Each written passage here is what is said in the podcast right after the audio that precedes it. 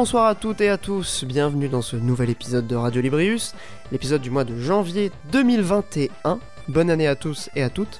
Euh, on se retrouve donc aujourd'hui, donc euh, bah, comme d'habitude, un épisode euh, régulier, classique, avec des chroniques, un débat, un épisode avec du hors-jeu cette fois, puisqu'on n'a pas de top comme l'épisode de fin d'année. Et je, je dis bonjour évidemment à mes deux acolytes. Bonsoir Mikael. Bonsoir. Et bonsoir à Monique du Terre-Terre. On oublie souvent le du Terre-Terre. C'est vrai, bonsoir. Bonsoir Monique. Euh, après cet épisode euh, bonus que nous venons d'enregistrer, dans lequel nous avons traité des, des open world et euh, des genres de jeux vidéo, on va attaquer cet épisode avec une autre, un autre sujet, une autre réflexion qui a été inspirée par notre amie Monique, qui a fait même un sondage Twitter, c'est vous dire le niveau d'engagement pour ce podcast.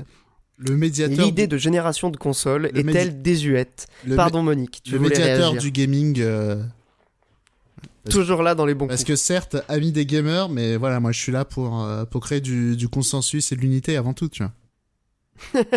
c'est ça. En cette période trouble, hein, évidemment, il faut, il faut recréer de l'unité autour de certaines valeurs, hein, notamment les valeurs traditionnelles, euh, le racisme, par exemple. Non, pardon. J'essaie d'imiter Eric Zemmour. C'était pas terrible.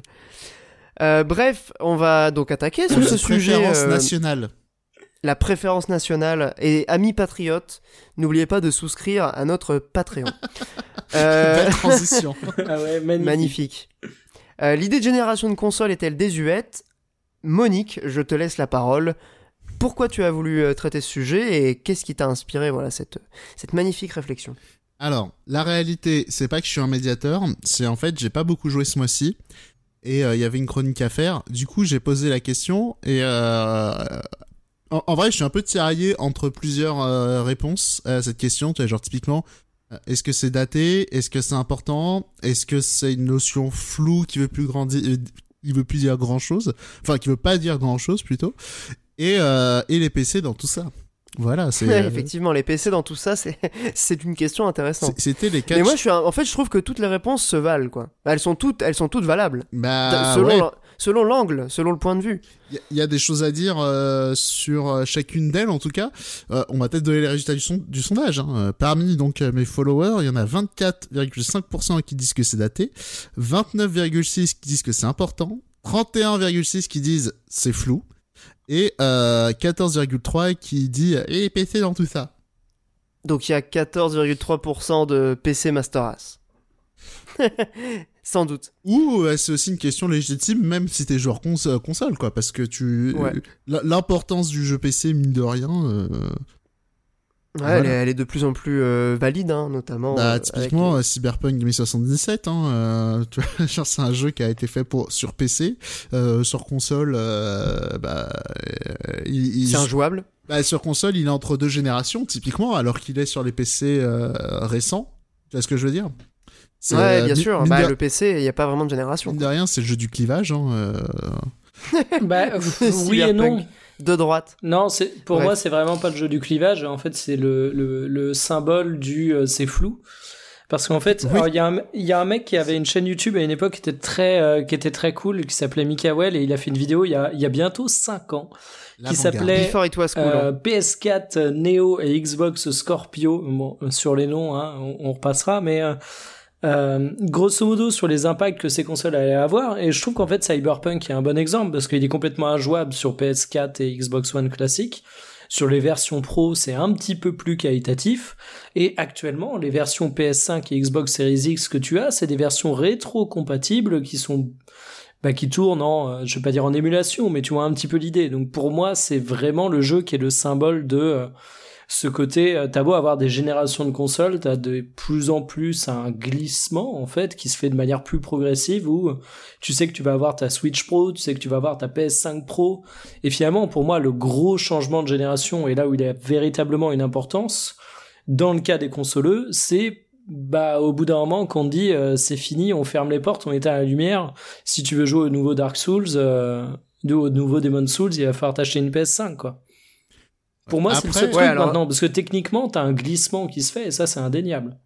Oui, ce glissement, on l'avait d'ailleurs euh, même dans Radio Librius. Hein, si vous avez, si vous faites partie des auditeurs fidèles qui étaient, qui étaient là euh, dans les épisodes, euh, voilà, un peu formule archaïque, on, on, avait fait un épisode là-dessus. Je m'en souviens. On avait justement évoqué l'idée de la transition des générations vers le modèle. Pas de la téléphonie mobile, mais en tout cas d'un espèce de, d'inspiration de, quoi, de, du modèle du marché de téléphonie. Euh, et c'est vrai que son, aujourd'hui, avec ce qu'on a pu assister euh, euh, dans la génération PS4 et, et Xbox One, c'est évidemment là-dessus que, qu'on, s'est dirigé, vers, vers ça qu'on s'est dirigé plutôt. donc évidemment, il y a eu un glissement. maintenant, Monique, tu avais l'air quand même de, de rester attaché à cette idée de génération Pas vraiment, en vrai, parce que... Ah pardon, j'avais mal compris alors. Mais ouais, parce que vraiment, déjà, l'idée de génération de console, au départ, je voulais un peu me renseigner d'où est-ce que ça venait ce délire. Euh, j'ai pas vraiment fouillé, j'avoue. Mais euh, comment dire? Parce que sur Wikipédia, du coup, il y a un article console triée par génération. Et euh, le truc qui est intéressant, c'est que typiquement, première, deuxième génération, c'était bah au départ, t'avais des trucs de merde que tu branchais à la télé, quoi. Et après, t'avais un truc de merde que tu branchais à ta télé, mais avec des cartouches. tu pouvais changer les jeux et acheter les jeux. Donc, et, et tu vois, ça, c'est plus une évolution dans les dans une évolution objective, on va dire, dans le hardware, c'est-à-dire que les hardware ont acquis de nouvelles fonctionnalités, mais c'est aussi un changement dans les usages. Parce qu'en termes de puissance, le fait de jouer à une machine Pong ou euh, acheter une cartouche Pong, euh, c'était pas beaucoup plus fou, quoi. Donc euh, en termes de puissance, c'était pas vraiment significatif. Néanmoins, la, question de changement des usages, elle est présente dès le départ. Donc et, c'est intéressant, c'est les générations consoles, c'est peut-être plus lié à des époques, à des modes de consommation, que plutôt des sauts techniques, je pense, parce que autre, autre cas un peu qui, qui peut interroger, c'est typiquement la Game Boy, elle est dans la génération de la Super Nintendo, et euh, la PC Engine, elle est dans euh, la génération de la NES. Alors que la PC Engine, c'est pas très éloigné d'une Mega Drive ou d'une Super Nintendo en termes de rendu, alors que la Game Boy, c'est quand même une console qui fait un énorme pas en arrière, mais elle est portable. Donc là, là, il y a une progression dans les usages. Donc effectivement, on peut dire que ça fait partie d'une nouvelle génération. Euh, est-ce qu'on est qu'on dissocie du fait de euh, cette portabilité et de cette différence d'usage? C'est un truc qu'on fait traditionnellement quand même, euh, dissocier euh, les générations de consoles euh, de salon, les générations de consoles portables. Il y a quand même des, j'ai l'impression qu'il y a quand même des, des coutumes, en tout cas des, des traditions, des réflexes euh, que les joueurs ont pris et la presse, évidemment, les marketeurs même l'ont adopté. Oui, les marketeurs en ont eu besoin pour revendre des consoles déjà bien installées. Quand il fallait vendre une, nouvelle Nintendo, il fallait dire celle-là, elle est super. tu vois? Ouais. Là, c'était très marqué. Ou quand tu as vendu le plan de PlayStation, il faut dire là, c'est la 2. Donc euh, pour, pour le marketing, c'est sûr que c'est important d'avoir des nouvelles générations consoles. Hein. Mais, d'ailleurs, euh, Sony l'a très très clairement rappelé au moment de la PS5. Hein. Ils, ils, ont rappelé qu'ils étaient attachés à cette idée de génération, contrairement oui, à Microsoft. Mais là, c'est le, voilà, le discours qu'a Sony en mode euh, ami des gamers. Enfin, Sony. Mais oui, c'est du bullshit Ils ont toujours eu ça, mais au bout d'un moment, même d'un point de vue purement cynique et économique, si tu veux, au bout d'un moment, les générations sont utiles parce que tu peux avoir des machines plus puissante et donc vendre tes jeux à travers des, des trailers, etc. un peu plus attrayants. Mais au-delà de ça, euh, quand tu regardes la bête réalité, aujourd'hui, euh, c'est pas vendre une console qui fait gagner de la thune à Microsoft ou à Sony. Et demain, quand t'auras euh, tout le monde qui jouera en cloud et que t'auras littéralement plus de console, ça arrangera tout le monde. Enfin, alors certes, t'auras le côté nostalgique en mode ah c'était quand même bien les objets, les changements de génération mais dans les faits, euh, les constructeurs, bah, ils auront pu à se retrouver avec des problèmes de machines, parce que bon, on a beau dire, ah, on organise euh, les pénuries de PS5, bah, aujourd'hui on se rend bien compte que les pénuries ne sont pas du tout organisées. Je pense que Sony, ils se mordent un peu, euh, ils se mordent un peu, question de se dire, merde, on peut pas vendre nos jeux sur PS5 parce qu'on peut pas vendre de console.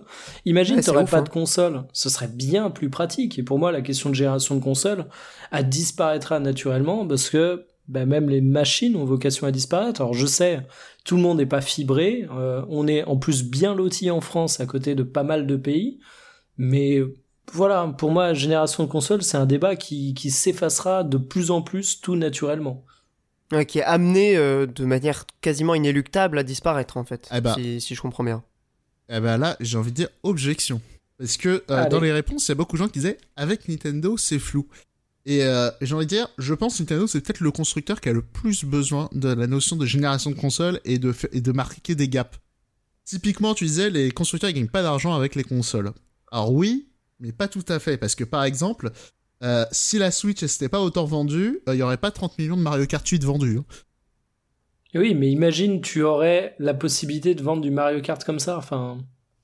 Bah alors... Euh, après, en l'occurrence, Nintendo est un cas à part, parce que Nintendo, de toute façon, euh, c'est pareil. Effectivement, quand je disais que les constructeurs margeaient pas sur leur machine, Nintendo a souvent été un cas différent, tu vas me dire. Ouais, mais il y a ça, mais parce qu'en plus, euh, l'idée de vendre des consoles, ça permet aussi de vendre des Joy-Con. Euh, ça permet de vendre des amiibo, ça permet de voilà. Mais oui, non, mais concrètement, tu vends des housses de merde, euh, c'est voilà. Oui, mais de toute façon, Nintendo a toujours eu une tradition qui était plus, on va dire, jouet et objet au sens large que Microsoft et Sony. Mais t'as aussi un truc tout con. Nintendo, s'ils vont vendre leur Mario Kart que sur Switch et pas sur toutes les plateformes, c'est pas tant parce que ils ont envie de vendre des housses, des Joy-Con et tout le bordel à travers leur machine, mais c'est juste parce qu'ils savent que les gens veulent jouer à Mario Kart, qu'ils vont acheter une Switch pour jouer à Mario Kart, et qu'après ils vont acheter des jeux sur Switch et qu'ils vont toucher des royalties là-dessus. Mais imagine que au lieu d'avoir une Switch, t'aurais un service en ligne façon euh, Shadow ou je sais pas quelle merde, bah tu pourrais retrouver à, peu près la même logique de royalties que tu payes en utilisant leur service de streaming. Après, je, suis d'accord, dans le cas de Nintendo, vu qu'il y a un côté objet qui est beaucoup plus fort que chez les autres constructeurs, et je pense que même la Switch, on peut tous le dire, euh, Enfin, je, sais pas vous. Remarque, je me mouille peut-être un peu sur ce sujet. Euh, ma PS4, je m'en bats les couilles. Ma 360, je m'en battais les couilles. Euh, demain, ma, ma, ma Xbox Series X ou ma PS5, je m'en foutrais complètement. Même mon PC, je, m'en fous. Par contre, la Switch, j'aime bien l'objet. Et j'ai souvent eu ça avec les consoles Nintendo, la Game, ouais, la Game Boy, euh, la, la GameCube. donc oui, je suis d'accord. Il y a une petite nuance pour Nintendo, mais quand même. Et j'en ajoute une autre aussi qui est importante, parce que euh, là, t'es allé un peu plus loin que l'idée de génération. T'as allé un peu plus loin que remettre en cause l'idée de génération, t'as remis en cause euh, l'idée d'écosystème. Nintendo, euh, c'est euh, ce qui leur apporte de l'argent, mais de rien, c'est un écosystème. C'est le fait d'avoir un petit ghetto de, euh, de gens qui ont acheté une Switch, qui vont pas justement aller acheter les, les, les AAA jolis et tout, mais qui sont entre guillemets bloqués avec leur catalogue. Oui, mais tu peux avoir la même chose avec un Shadow, par exemple. Bah non, parce que non, je suis pas d'accord parce que euh, quand ça va, il y a des jeux Nintendo, tu les mets en frontal avec d'autres jeux, ils, ils tiennent pas la route. Typiquement, euh, un, Zelda Musso, on y a joué parce qu'il était sur Switch et qu'on avait envie de jouer à Switch. Et certes, il y avait Zelda, mais typiquement, il sort en face d'un Assassin's Creed en frontal, mais le, Zelda, il est ridicule. Ouais, mais alors, imagine demain, t'as plus de console, t'as juste des services en ligne qui te permettent de jouer à des jeux en streaming. Euh, tu vas t'abonner au service en ligne tous les mois où tu vas payer une certaine somme. Euh, si t'es abonné au service en ligne Switch, ça va être exactement la même chose. Tu t'abonneras ah bah peut-être pas au service en ligne euh, PS euh, de la même manière, parce que c'est trop cher de payer les deux, comme c'est trop cher de payer deux consoles. Bah, bah justement, là justement, je, là vraiment, je suis pas d'accord parce que au contraire, le, le fait de typiquement Nintendo, il y a quand même, ils ont quand même beaucoup de millions de sellers qui sont des titres un peu mineurs, tu vois, genre dans, dans fa euh, comment dire en, en, frontal des Capitaine Todd t'en vends pas. Là la merde elle en a 4 millions je crois en tout tu vois ouais, Mario Party etc c'est ça le jeu il est fait par 6 euh, personnes euh, en, sur un an tu vois et ah, pour moi t'as la force de la licence Last of Us 2 mais il y, a personne qui va dire ouais je veux jouer avec Capitaine Todd cafard tu vois. Pour moi ça se vend sur de la licence aussi. Bah, quand, quand t'as des licences fortes, oui, mais quand t'as des trucs un peu plus euh, osef, typiquement un Xenoblade aussi face à un FF7 remake, fin. Pour, euh, après Xenoblade, attention, c'était un remaster, donc c'est difficilement euh, comparable. Oui, mais ce que je veux, cas, tu vois. mais ce que je veux dire, c'est que sur une même plateforme, il y a personne qui va aller jouer avec Xenoblade par rapport à FF7 remake. C'est, euh, faut être un ah, peu réaliste. Je suis pas d'accord. Ah non, alors là, je, je partage pas ton, ton point de vue là-dessus, clairement. Alors, c'est peut-être pas un autre bon exemple Xenoblade, mais des jeux beaucoup plus mineurs. je, je pense à Astral Chain, de rien, qui a quand même fait un million de d'exemplaires. Euh, tu le mets en frontal avec, je sais plus quel jeu était sorti en face, euh, les gens ils vont pas détourner le regard vers Astral Chain. Non mais bah, à, la, limite de, de, manière générale, je, je, comprends tout à fait. Déjà le jeu serait pas tout moche dans le système que j'envisage parce que si tu passes via un système de streaming ou autre, Nintendo aurait pas foncièrement un retard technique sur les autres. Bah oui, mais ça euh, demande beaucoup plus d'investissement dans ce cas-là. Et Nintendo, leur modèle économique, c'est la crevardise. Hein. C'est pour ça, à la limite, que Nintendo pourrait continuer avec un modèle console. Mais pour tous les constructeurs autre que Nintendo, Sony, Microsoft, chez qui la machine est finalement euh, un intermédiaire, euh, je pense que tu t'en passeras assez rapidement et que la question de ta gêne, elle sautera avec, quoi. Bah, c'est. Alors, en, vrai, je suis assez d'accord, hein, c'est ce que je nuançais un peu sur le cas. Et même au-delà de Nintendo, en plus. Dans les commentaires, tu me disais Nintendo c'est à part, alors qu'au contraire, je pense que c'est eux qui sont le plus inscrits dans la logique de génération. Oui, ben ce que j'allais te dire, c'est c'est à part parce qu'ils pensent les gènes différemment aussi. Ça, je pense que c'est un truc important à dire. Euh, si tu prends les générations euh, Xbox ou PlayStation, je vais caricaturer, mais grosso modo, changement de génération, t'ajoutes de la puissance et puis basta. Je caricature, mais il euh, y a de ça. Alors que Nintendo, pour le coup, chez eux, la gêne est vraiment un, souvent un pivot. En fait, tu prends euh, des changements euh, d'usage. Ouais, tu prends la GameCube, tu, prends la Wii, tu prends la Wii tu prends la Switch. Qui est passé du salon au portable. Il y a une vraie volonté de changer l'usage. Mais pour moi, le mot génération. Gens ont un deuxième écran dans leur salon. Ça change les jeux aussi. Ça change pas que Est-ce que c'est une perception Est-ce que c'est une perception de génération que tu as dans ce cas-là, vu que c'est un changement d'usage? Pour moi, c'est bah. génération, j'entends euh, progression, j'entends suite. En soi, pour moi, c'est pas une question tant de génération que de propositions différentes qui certes se situent derrière en termes de temporalité, ça fait suite, mais alors est-ce que je vois la Wii comme l'héritière de la GameCube et la suite euh, générationnelle? Bon, alors... c'est vrai qu'il y a Nintendo est déport... enfin, c'est déporté euh, de, de, cette, euh, de cette vision linéaire de la génération. Alors, et je rejoins vachement Mikael là-dessus. Hein. Là, mais pareil. Pour moi, il y a une vraie, ça se superpose. Pour moi, euh, la, mais là, objection, vraiment, parce que, alors non, parce que regarde, la N64 c'était la première console avec 4 ports manettes. La GameCube elle conserve ses 4 ports manettes. La GameCube, il y avait quand même un gros focus sur les jeux multijoueurs locaux. La Wii, c'est encore une fois énormément de local. Euh, encore une fois, c'est on investit le salon avec la Wii, et cette fois-ci, vous avez plus emmerder avec les câbles. C'est un peu ça la promesse. Et la Wii U, c'est, vous êtes dans le salon, il y a euh, quelqu'un qui regarde la télé, vous pouvez quand même continuer à jouer, et vous pouvez, et, c'est le constat de les gens ont deux écrans dans leur salon, et, du coup, on a proposé des jeux. Ouais, mais en quoi ça fait euh, que c'est plus une gêne? Mais parce que c'est ce que je dis, c'est un changement dans les usages. Oui, mais pour moi, justement, le, le, changement dans l'usage fait pas que tu es sur une génération linéaire, au contraire. Bah, c'est la même réflexion sur l'utilisation du salon, justement, je trouve, entre la, entre la N64, la Wii et euh, la Wii U. C'est une réflexion de euh, cette pièce centrale du foyer, euh, comment on va l'aménager pour le rendre ludique. Hmm. De ce point de vue, je peux, je peux comprendre ton raisonnement mais je reste quand même dans l'idée euh, de Mikael. Hein. Pour moi, il y a, y a quand même une vision différente de ce qu'est la génération entre et attends, en plus, y a, euh, Microsoft, Sony et euh, Nintendo, et même Sega en fait. Hein, T'as quand même deux choses. Euh, T'as le côté philosophie de ce que tu veux faire de ta console, où effectivement Nintendo a toujours plus appuyé sur le local. Après, est-ce que c'est dû à la génération? Pour moi, non. C'est une vision de jeu vidéo qu'ils ont et qu'ils ont tout le temps appuyé parce que ça marche pour eux. Et j'ai du mal à y voir comme quelque chose de vraiment lié aux questions de génération. Et en plus, sur la question utilisation du salon, euh, j'ai pas exactement la même perception d'une console qui va te mettre plus de ports manettes pour que tu puisses te réunir à plus autour de la télé et d'une Switch euh, ou même mieux d'une Wii U qui va se vendre en mode euh, ta copine avait regardé la télé, tu peux quitter la pièce et aller jouer tranquille dans ta chambre sans la déranger ou aller jouer dans tes chiottes. Il y en a un qui va vendre la réunion, il y a l'autre qui va t'offrir la possibilité de laisser la télé.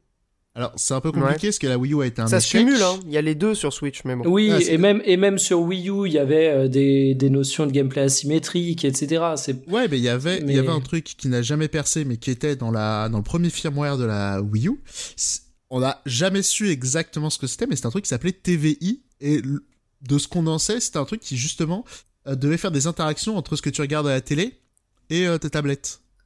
Ah oui, d'accord ça a sauté euh, dès la deuxième mise à jour, je crois, ça a sauté très vite. Mais euh, tu vois, il y avait quand même cette réflexion de créer de la convivialité dans le salon. Pour moi, c'est la suite logique la Wii, c'est juste que bon, ça a été un bide. Mais euh, c'est pour ça aussi, pourquoi on en revient aussi à pourquoi c'est flou les générations. Ce que je disais au tout départ, il y avait quand même cette notion de changement d'usage et de d'ajouter des features, de nouvelles features dans le changement de génération. Euh, le fait de juste rajouter de la puissance dans les consoles, mine de rien, c'est assez récent. Hein. La PS2 à, de PS1 à PS2, c'était mine de rien le fait d'avoir un lecteur euh, multimédia plus qu'un lecteur CD. Alors certes, la première elle faisait lecteur CD, mais là t'avais le DVD, après t'avais le Blu-ray, même la PSP quand ils l'ont vendu, c'était un baladeur multimédia aussi qui faisait console. il y avait des films Il y avait des films en, en Blu, enfin en CD, euh, mini CD sur les sur. UMD des, vid- des mais, vidéos. mais en vrai, enfin, Ouais, ouais. au bout d'un moment, le changement de la génération, on peut se branler autant qu'on veut autour de cette notion, mais euh, il y, a- il y a un côté bête et méchant et qui pour moi est nettement plus important que tout le reste qu'on peut évoquer. C'est j'ai acheté une PS3, je joue tous les jours sur PS3, j'achète tous les jeux qui me font envie sur PS3 et du jour au lendemain on me dit ah ben mec tu peux plus jouer aux jeux qui te font envie sur PS3, faut acheter une PS4. Pour moi, le, la chose la plus concrète et la plus violente d'un changement de génération, ça se fait sur ça, en fait. Ça se fait sur ça et en même temps. euh, J'ai que ça à c'est- dire, enfin oui, c'est vrai. Oui, oui, non, oui, non, mais je suis c'est pour rappeler complètement aussi, d'accord, euh, évidemment. au-delà de Mais j'ai l'impression que ça, a. ça a pas toujours été aussi clair. Et malgré tout, bon, sur cette génération, on peut peut-être discuter aussi de, de, de relier avec l'actualité. Euh, sur la PS5, on a évoqué euh, euh, Demon's Souls, exclusivité uniquement sur PS5, machin. Mais en même temps, euh, je sais pas si c'est votre impression également, mais même du côté de chez Sony, il y a quand même cette idée que bon, il faut, il faut fluidifier cette transition. Il y a le problème évidemment des, des pénuries, bon ça c'est autre chose. Mais il y a quand même cette idée que, euh, si j'ai bien compris, les jeux euh, vont continuer à sortir sur PS4 Oui, mais pendant encore au moins deux ans. Euh, et, et donc il n'y a pas Alors, non plus T'as deux choses euh, pour ce moi. truc du jour au lendemain, tu vois. Pour moi c'est pas aussi violent. Déjà, Il y a évidemment des exclus, mais je, je crois qu'il y a quand même cette volonté de, de rendre le truc un peu plus doux et d'accompagner un peu les, les joueurs dans la transition. Alors, t'as une période de glissement qui est évidente, mais ça n'empêche pas que le conseil est toujours là. Tu sais que passer ta période de glissement, surtout la période de glissement, en fait, elle se fait pas forcément sur les jeux les plus intéressants. Euh, c'est comme ce qu'on dit toujours, en fait, ton, ton fameux, euh, ton fameux line-up de sortie d'exclusivité, souvent c'est un peu de la merde, et euh, le fan de PlayStation, ce qu'il va vouloir faire, c'est le prochain euh, God of War, et lui, il l'aura pas en cross-gen. Donc t'as une période de glissement qui a qui est relativement logique et qui pour moi empêche pas la, la violence du changement de gène. En fait ça la décale simplement. Et il y a aussi un truc dans ce glissement euh, je suis d'accord avec toi j'ai quand même la nette impression après c'est qu'une impression qu'on le voit plus au cours de cette génération mais il y a aussi un truc c'est que bah, une Xbox Series X ou une PS4 Pro tu l'as pas acheté il y a si longtemps que ça mine de rien. Ouais.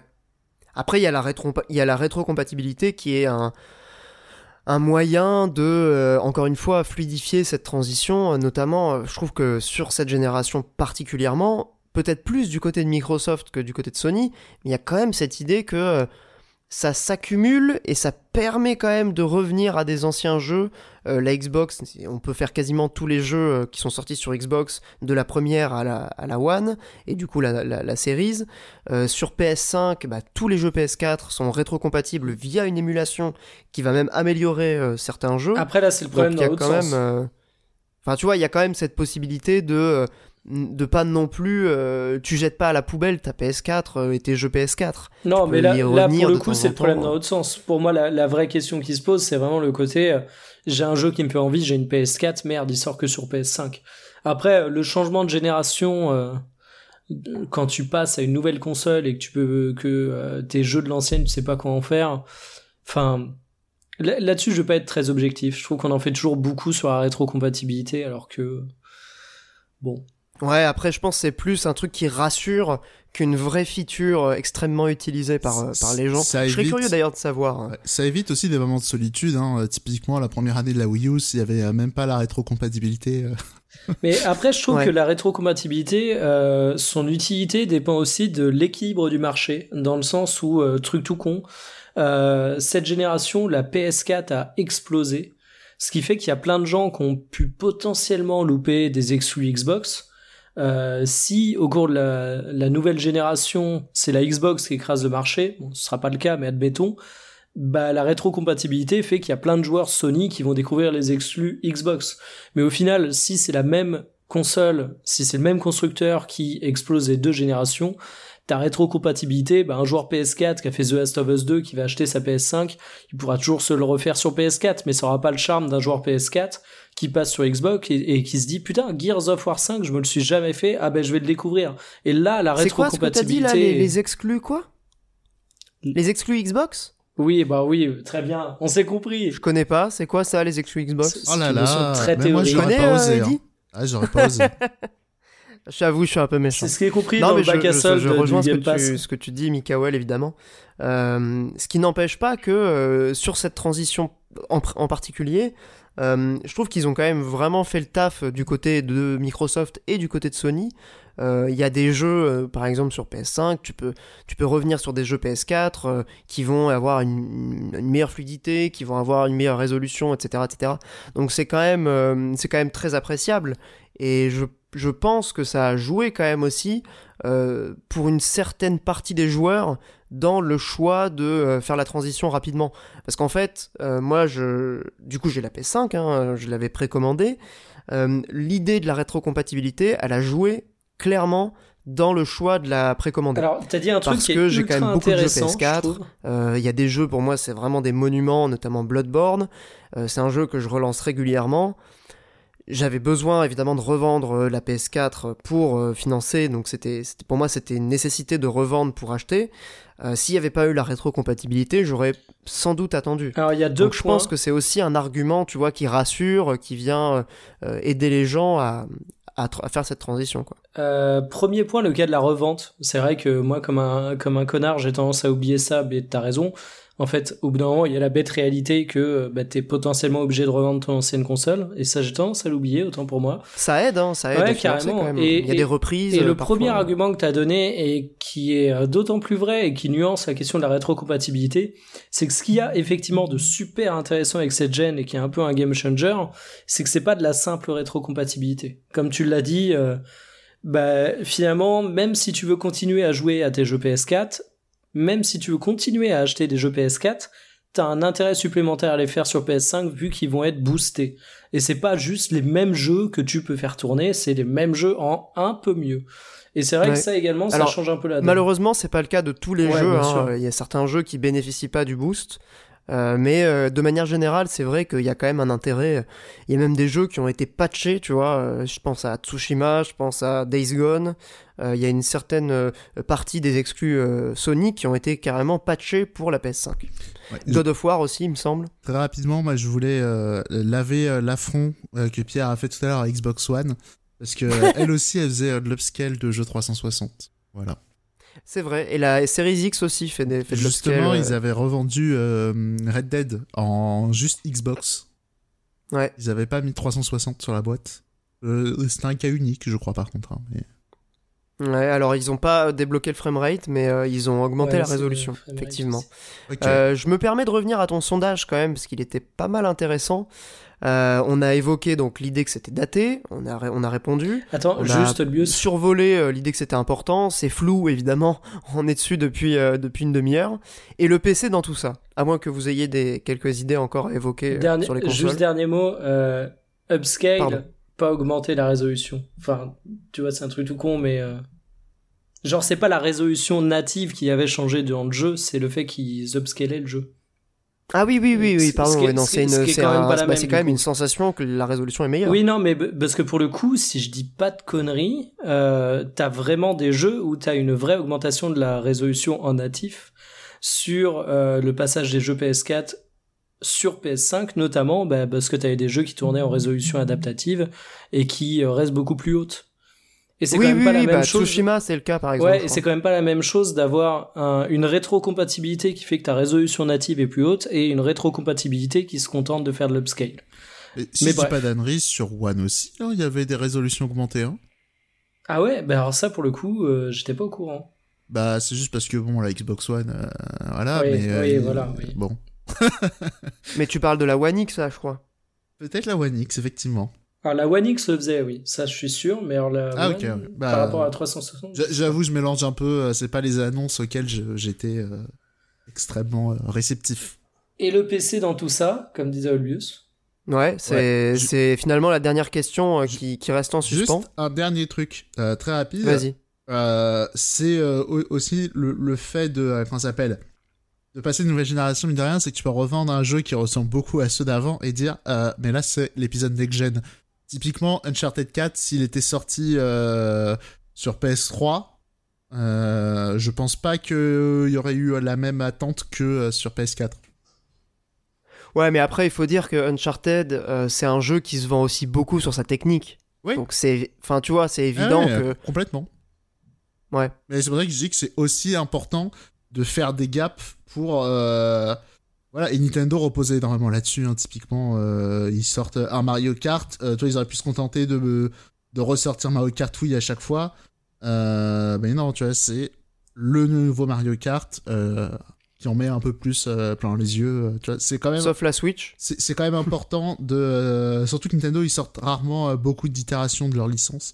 C'est important d'avoir des gaps euh, sur les euh, sur les grosses licences, en fait. C'est ça aussi qui fait qu'ils ont des longs sellers. D'ailleurs, on n'a pas eu de Mario Ah oui, Kart oui, sur sûr. Switch. Ouais, rendez l'argent. hein. Ouais, Enfin, tu vas dire, la Wii U n'a pas existé apparemment pour Nintendo. Je crois que le discours il est clair et net, mais euh, quand même, on n'a pas eu de. Oh. Bah si, attends, ils ressortent même euh, 3D World. Oui, non, mais justement, c'est le fait qu'ils ressortent tous les jeux sur Switch qui me fait dire Bah que oui. pour eux. Il y a euh, quasiment plus d'exclus. Si, il y a Xenoblade encore. Il y a Xenoblade Xeno, il y a. Star Fox, il y a euh, Yoshi Kafar, Kirby Ah, mais Yoshi Cafar, Mais ça tu vois, c'est pas, pareil, c'est zéro, moment, t'as pas un vrai- modelé. T'as pas un vrai Euh. Zelda Switch pour le moment, vu qu'il est sorti sur Wii U aussi, tu vois. Ouais. Il y a, euh, comment Enfin, ça si, s'appelle, toi. euh, Devil Ouais. Third. mais arrête, tu vas pas tous les faire. Non, Déjà, moi, je celui que je retire veux- de la liste Star Fox et David, et Devil Euh, Third et Yoshi. Kafar. euh, celui, celui que je veux qu'il revienne, euh, que j'aime trop, c'est Rendez-moi Wii Party You. Voilà. Ah, il paraît qu'il était. Mais bon, en même temps, c'est compliqué de le faire sans gamepad. Ah là là, c'était extraordinaire. Il y avait un mini-jeu. Euh, tu mettais le gamepad le plus loin possible de la télé et tu, tu venais avec les Wiimotes dans le gamepad. Le gamepad c'était genre un seau d'eau. Tu, tu prenais la Wiimote, tu prenais l'eau dans le gamepad et il fallait le ramener jusqu'à devant la télé et renverser. renverser. Voilà, Génial. c'était génial. Ton salon c'était Interville. C'était ouf. Ouais, d'accord. Non, mais c'est vrai qu'il y avait des bonnes idées quand même sur la Wii U. C'est franchement console euh, mal aimée et euh, je trouve injustement. On en a déjà parlé hein, de, de cette console. Wii Moi, Party je la You, porte vraiment un des meilleurs jeux à alcool euh, du monde. hein. Ah ben, je, je te rejoins là-dessus. Euh, sur euh, la question de la, de la génération et du PC, ça vient flouter un petit peu le, le débat qu'on a eu et ça vient surtout euh, le, le remettre en perspective euh, parce que le, le PC, euh, finalement, il. Je sais pas comment le placer en fait dans tout ça. Ouais, Euh, est-ce qu'il est à la hein. tête et qu'il est moteur finalement des, des évolutions de console ou est-ce qu'il est en rattrapage? Technologiquement parlant, évidemment, le PC a toujours été devant, mais est-ce qu'il est, d'un point de vue euh, l'innovation, est-ce qu'il est vraiment en tête de proue euh, du jeu vidéo?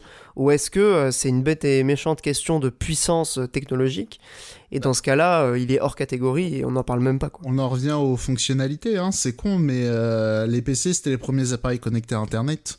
Donc bah déjà ça a ouvert, ça a ouvert un pan du jeu vidéo qui était difficilement euh, touchable sur console, quoi, on va dire. Ouais, les MMO, Counter-Strike, euh, etc. quoi. Bah déjà il y a ça, il y a euh, aussi mine de rien, il y a des petits gaps hardware quand même dans le PC.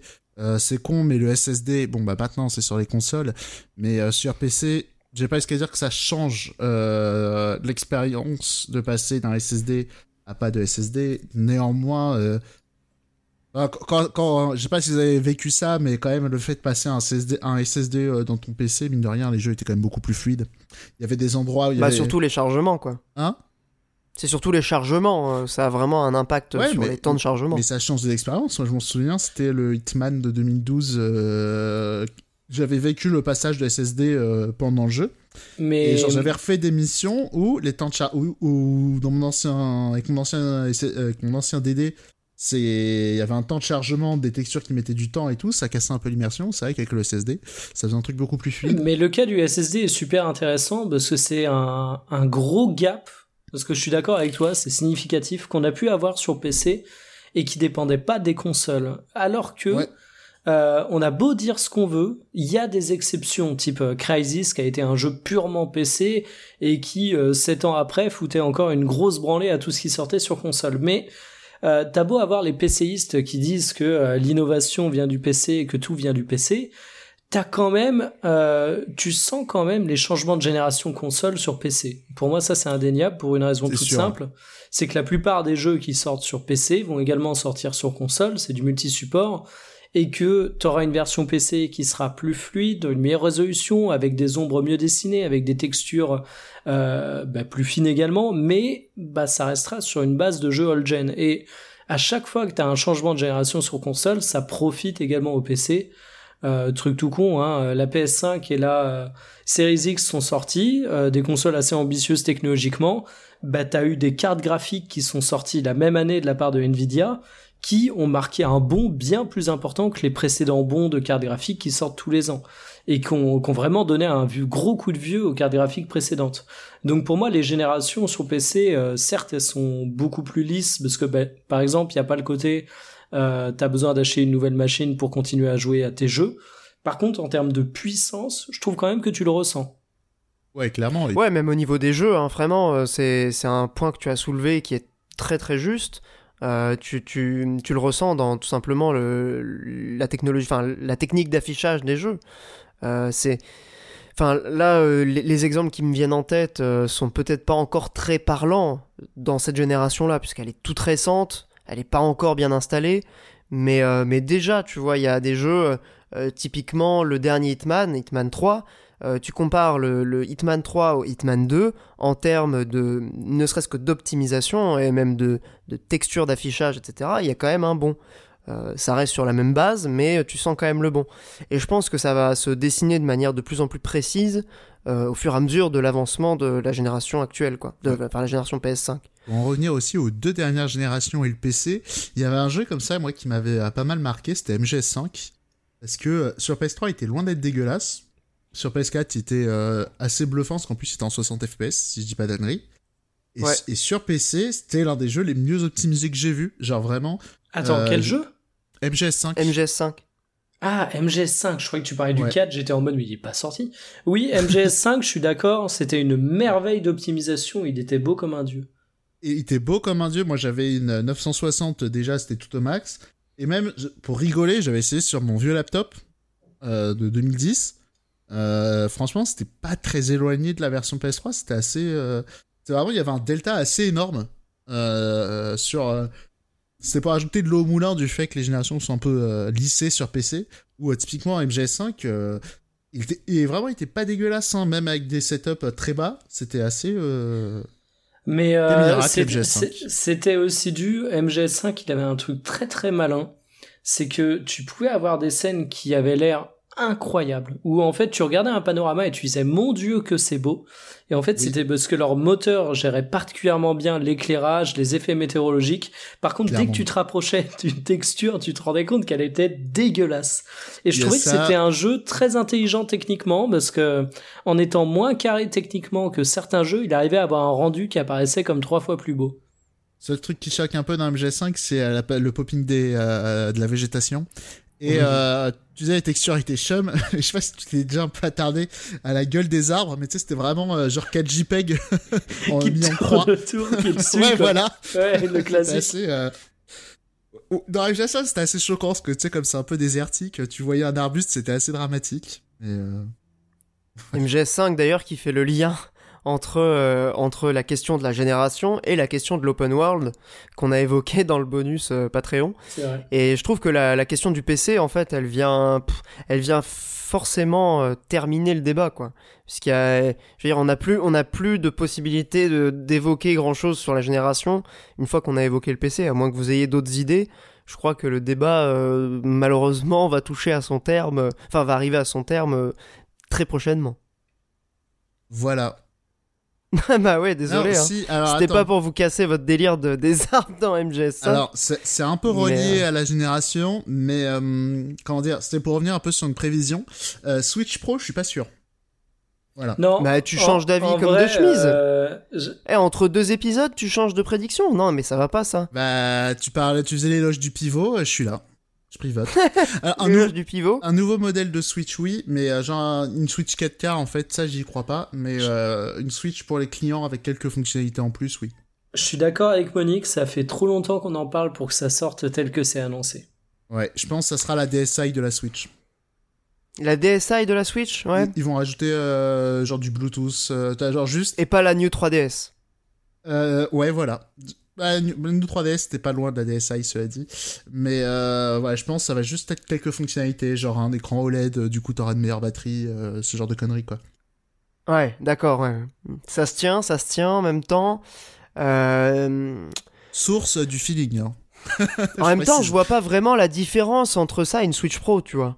Parce que moi, enfin, dans ma tête, Switch Pro, ça voulait pas dire gros gain de puissance. Ça voulait dire des fonctionnalités, une machine avec des, des matériaux peut-être plus nobles. Ouais, mais je pense que c'est pour éviter le, le cas où, quand s'appelle, où il y a des éditeurs qui vont se dire, bah, de toute façon, le, le, jeu, le jeu on va le vendre qu'à des gens qui ont acheté des Switch Pro et ça peut faire des mauvaises pubs, ça peut faire des mauvais bad buzz.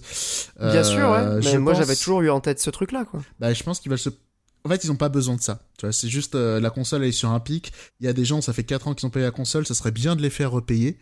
Euh, je pense à la comment dire, la réflexion va pas beaucoup plus loin. Tu vois, genre ça, ils vont faire des modèles un peu collector pour les clients, quoi. Oui, bah et, d'ailleurs des matériaux plus nobles, bon, parle de Nintendo, à mon avis, ce sera un joli skin. Peut-être pas un matériel plus noble. Non, mais tu vois, l'écran OLED, euh, ça, ça me paraît pas déconnant non plus comme idée. Et puis franchement, le passage 3DS, New 3DS, était violent. en termes de plastoc euh, et de qualité d'écran, c'était assez faut, violent. Faut le dire, hein, j'ai repris ma Switch euh, en mode portable, ce qui m'arrive relativement rarement en fait. Hein. Moi, je joue toujours en docké. Euh, autant les Joy-Con, je me dis que j'aime bien le feeling, que c'est de la bonne cam, alors que c'est le truc le moins fiable du monde. Autant, putain, l'écran portable de la Switch, eh mais alors je sais pas la perception que vous en avez, mais alors euh, les gros bords, euh, le... enfin moi je trouve que ça fait mais daté et cheap de ouf en 2021, c'est incroyable.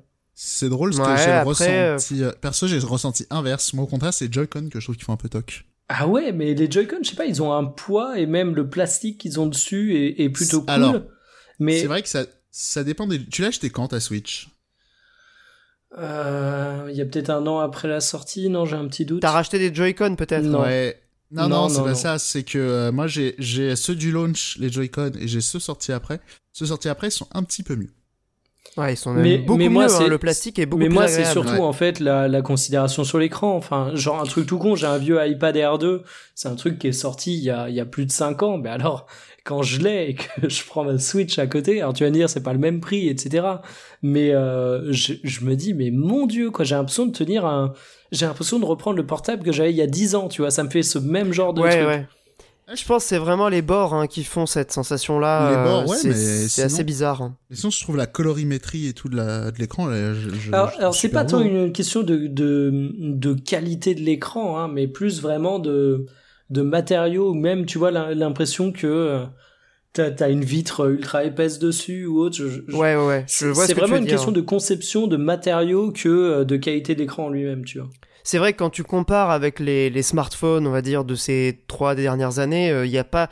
Il y a une tendance euh, du côté des smartphones et des écrans en général vers euh, plus de finesse, plus d'élégance, un truc vraiment très épuré, qui soit avec des lignes droites, parfaites, le moins de bords possible. la, Switch, c'est vrai qu'il y a quand même cette épaisseur, machin. Mm. T'as as un peu l'impression d'avoir ouais, soit un smartphone euh, premier prix euh, qui soit vraiment incassable, tu sais, les trucs un peu de rando, euh, soit un truc d'il y a 10 ans. pour moi, il y a deux trucs en plus, c'est un, le poids, et deux, le deuxième truc, mais alors qui moi m'a choqué, mais encore plus que les bords et tout ce que tu veux, c'est le fait que ce soit une ventilation active. Et la première fois où j'ai eu la Switch en main et que j'ai entendu le petit ventilateur se déclencher, sur Breath of the Wild Ah, ça, ça euh, je sais plus si c'était sur lui, mais ça m'a fait très bizarre. Hein. Je peux te le ah, dire. ça fait du bruit. Hein. Mais même, t'as pas l'habitude, en fait. Avec des tablettes, des smartphones, t'as pas de ventilation active. Donc, euh, c'est une sensation, euh, entre guillemets, nouvelle qui m'a beaucoup surpris. Bah pour le coup, typiquement, si euh, Switch, euh, nouvelle Switch IA, je pense effectivement qu'ils vont mettre des processeurs beaucoup plus puissants qui ont moins besoin de ventilo et donc moins Mais qui seront plus efficients aussi du coup. Oui, ça, et moins de batterie. Tu vois, c'est ce qu'ils avaient fait avec les, bah nouveaux modèles de Switch. C'est juste c'est un processeur un peu révisé qui fait qu'il a une meilleure batterie. Et pour le coup, le ventilo, euh, honnêtement, euh, ma Switch elle chauffe quand même pas mal. Euh, J'avoue que s'il n'y avait pas le ventilo, ça, ça doit être un délire. Ah oui, non, mais de toute façon, bah. c'est obligatoire en l'état. Hein, c'est pareil, on parlait du poids, mais euh, il y a un truc à voir avec la Switch. Hein, c'est le prix à laquelle, euh, le prix à la, le prix auquel Nintendo la vend, l'année de sa sortie. Euh, tout ce que tu as incorporé dedans, bah, évidemment, tu le sais, la Switch, même le jour de sa sortie, c'était pas un fleuron technologique. Donc forcément, euh, tu as l'impression que ça fait plus daté. Mais euh, vraiment, ouais, s'il y a une nouvelle Switch, moi j'en attends surtout plus là-dessus parce qu'elle fait dater de ouf, quoi. Ouais, après, je trouve que malgré cet aspect euh, old school, si tu la mets évidemment en comparaison directe avec euh, des objets high-tech euh, récents, je trouve que l'objet reste bien conçu et très agréable. Tu vois, Pour moi, il, moi je joue beaucoup en portable. Je joue beaucoup en portable sur la Switch et je, je, prends toujours plaisir à ne serait-ce que tenir la Switch. Je sais pas, il y a un rapport un peu, je sais pas, très pas fétichiste, mais je sais pas, ouais, très sympathique en, vrai, avec je vois totalement ce que tu veux dire. Et moi, c'est un truc qui m'avait marqué où je saurais pas vraiment t'expliquer pourquoi, mais en soi, la Switch n'est pas la console la plus riche du monde en termes d'applications. Euh, tu peux pas aller sur euh, Netflix, etc. Euh, Quoique j'ai un doute aujourd'hui. Non, non, tu... non, non, je pense pas. Non. Ouais, et, et je sais pas pourquoi, mais ce minimalisme contribue au fait que j'apprécie la console. Mais de toute façon, qui va aller regarder Netflix sur sa Switch? Je veux dire, tout le monde a un smartphone, non? Enfin, je sais pas, c'est bizarre. Je, comprends pas les gens qui demandent euh, Netflix sur la Switch. Euh, bah non, quand c'est ton seul appareil branché sur euh, l'un de tes écrans. Je, je comprends hein, le, le, côté que ça fait chier. moi, typiquement... Ah, tu veux dire sur la télé?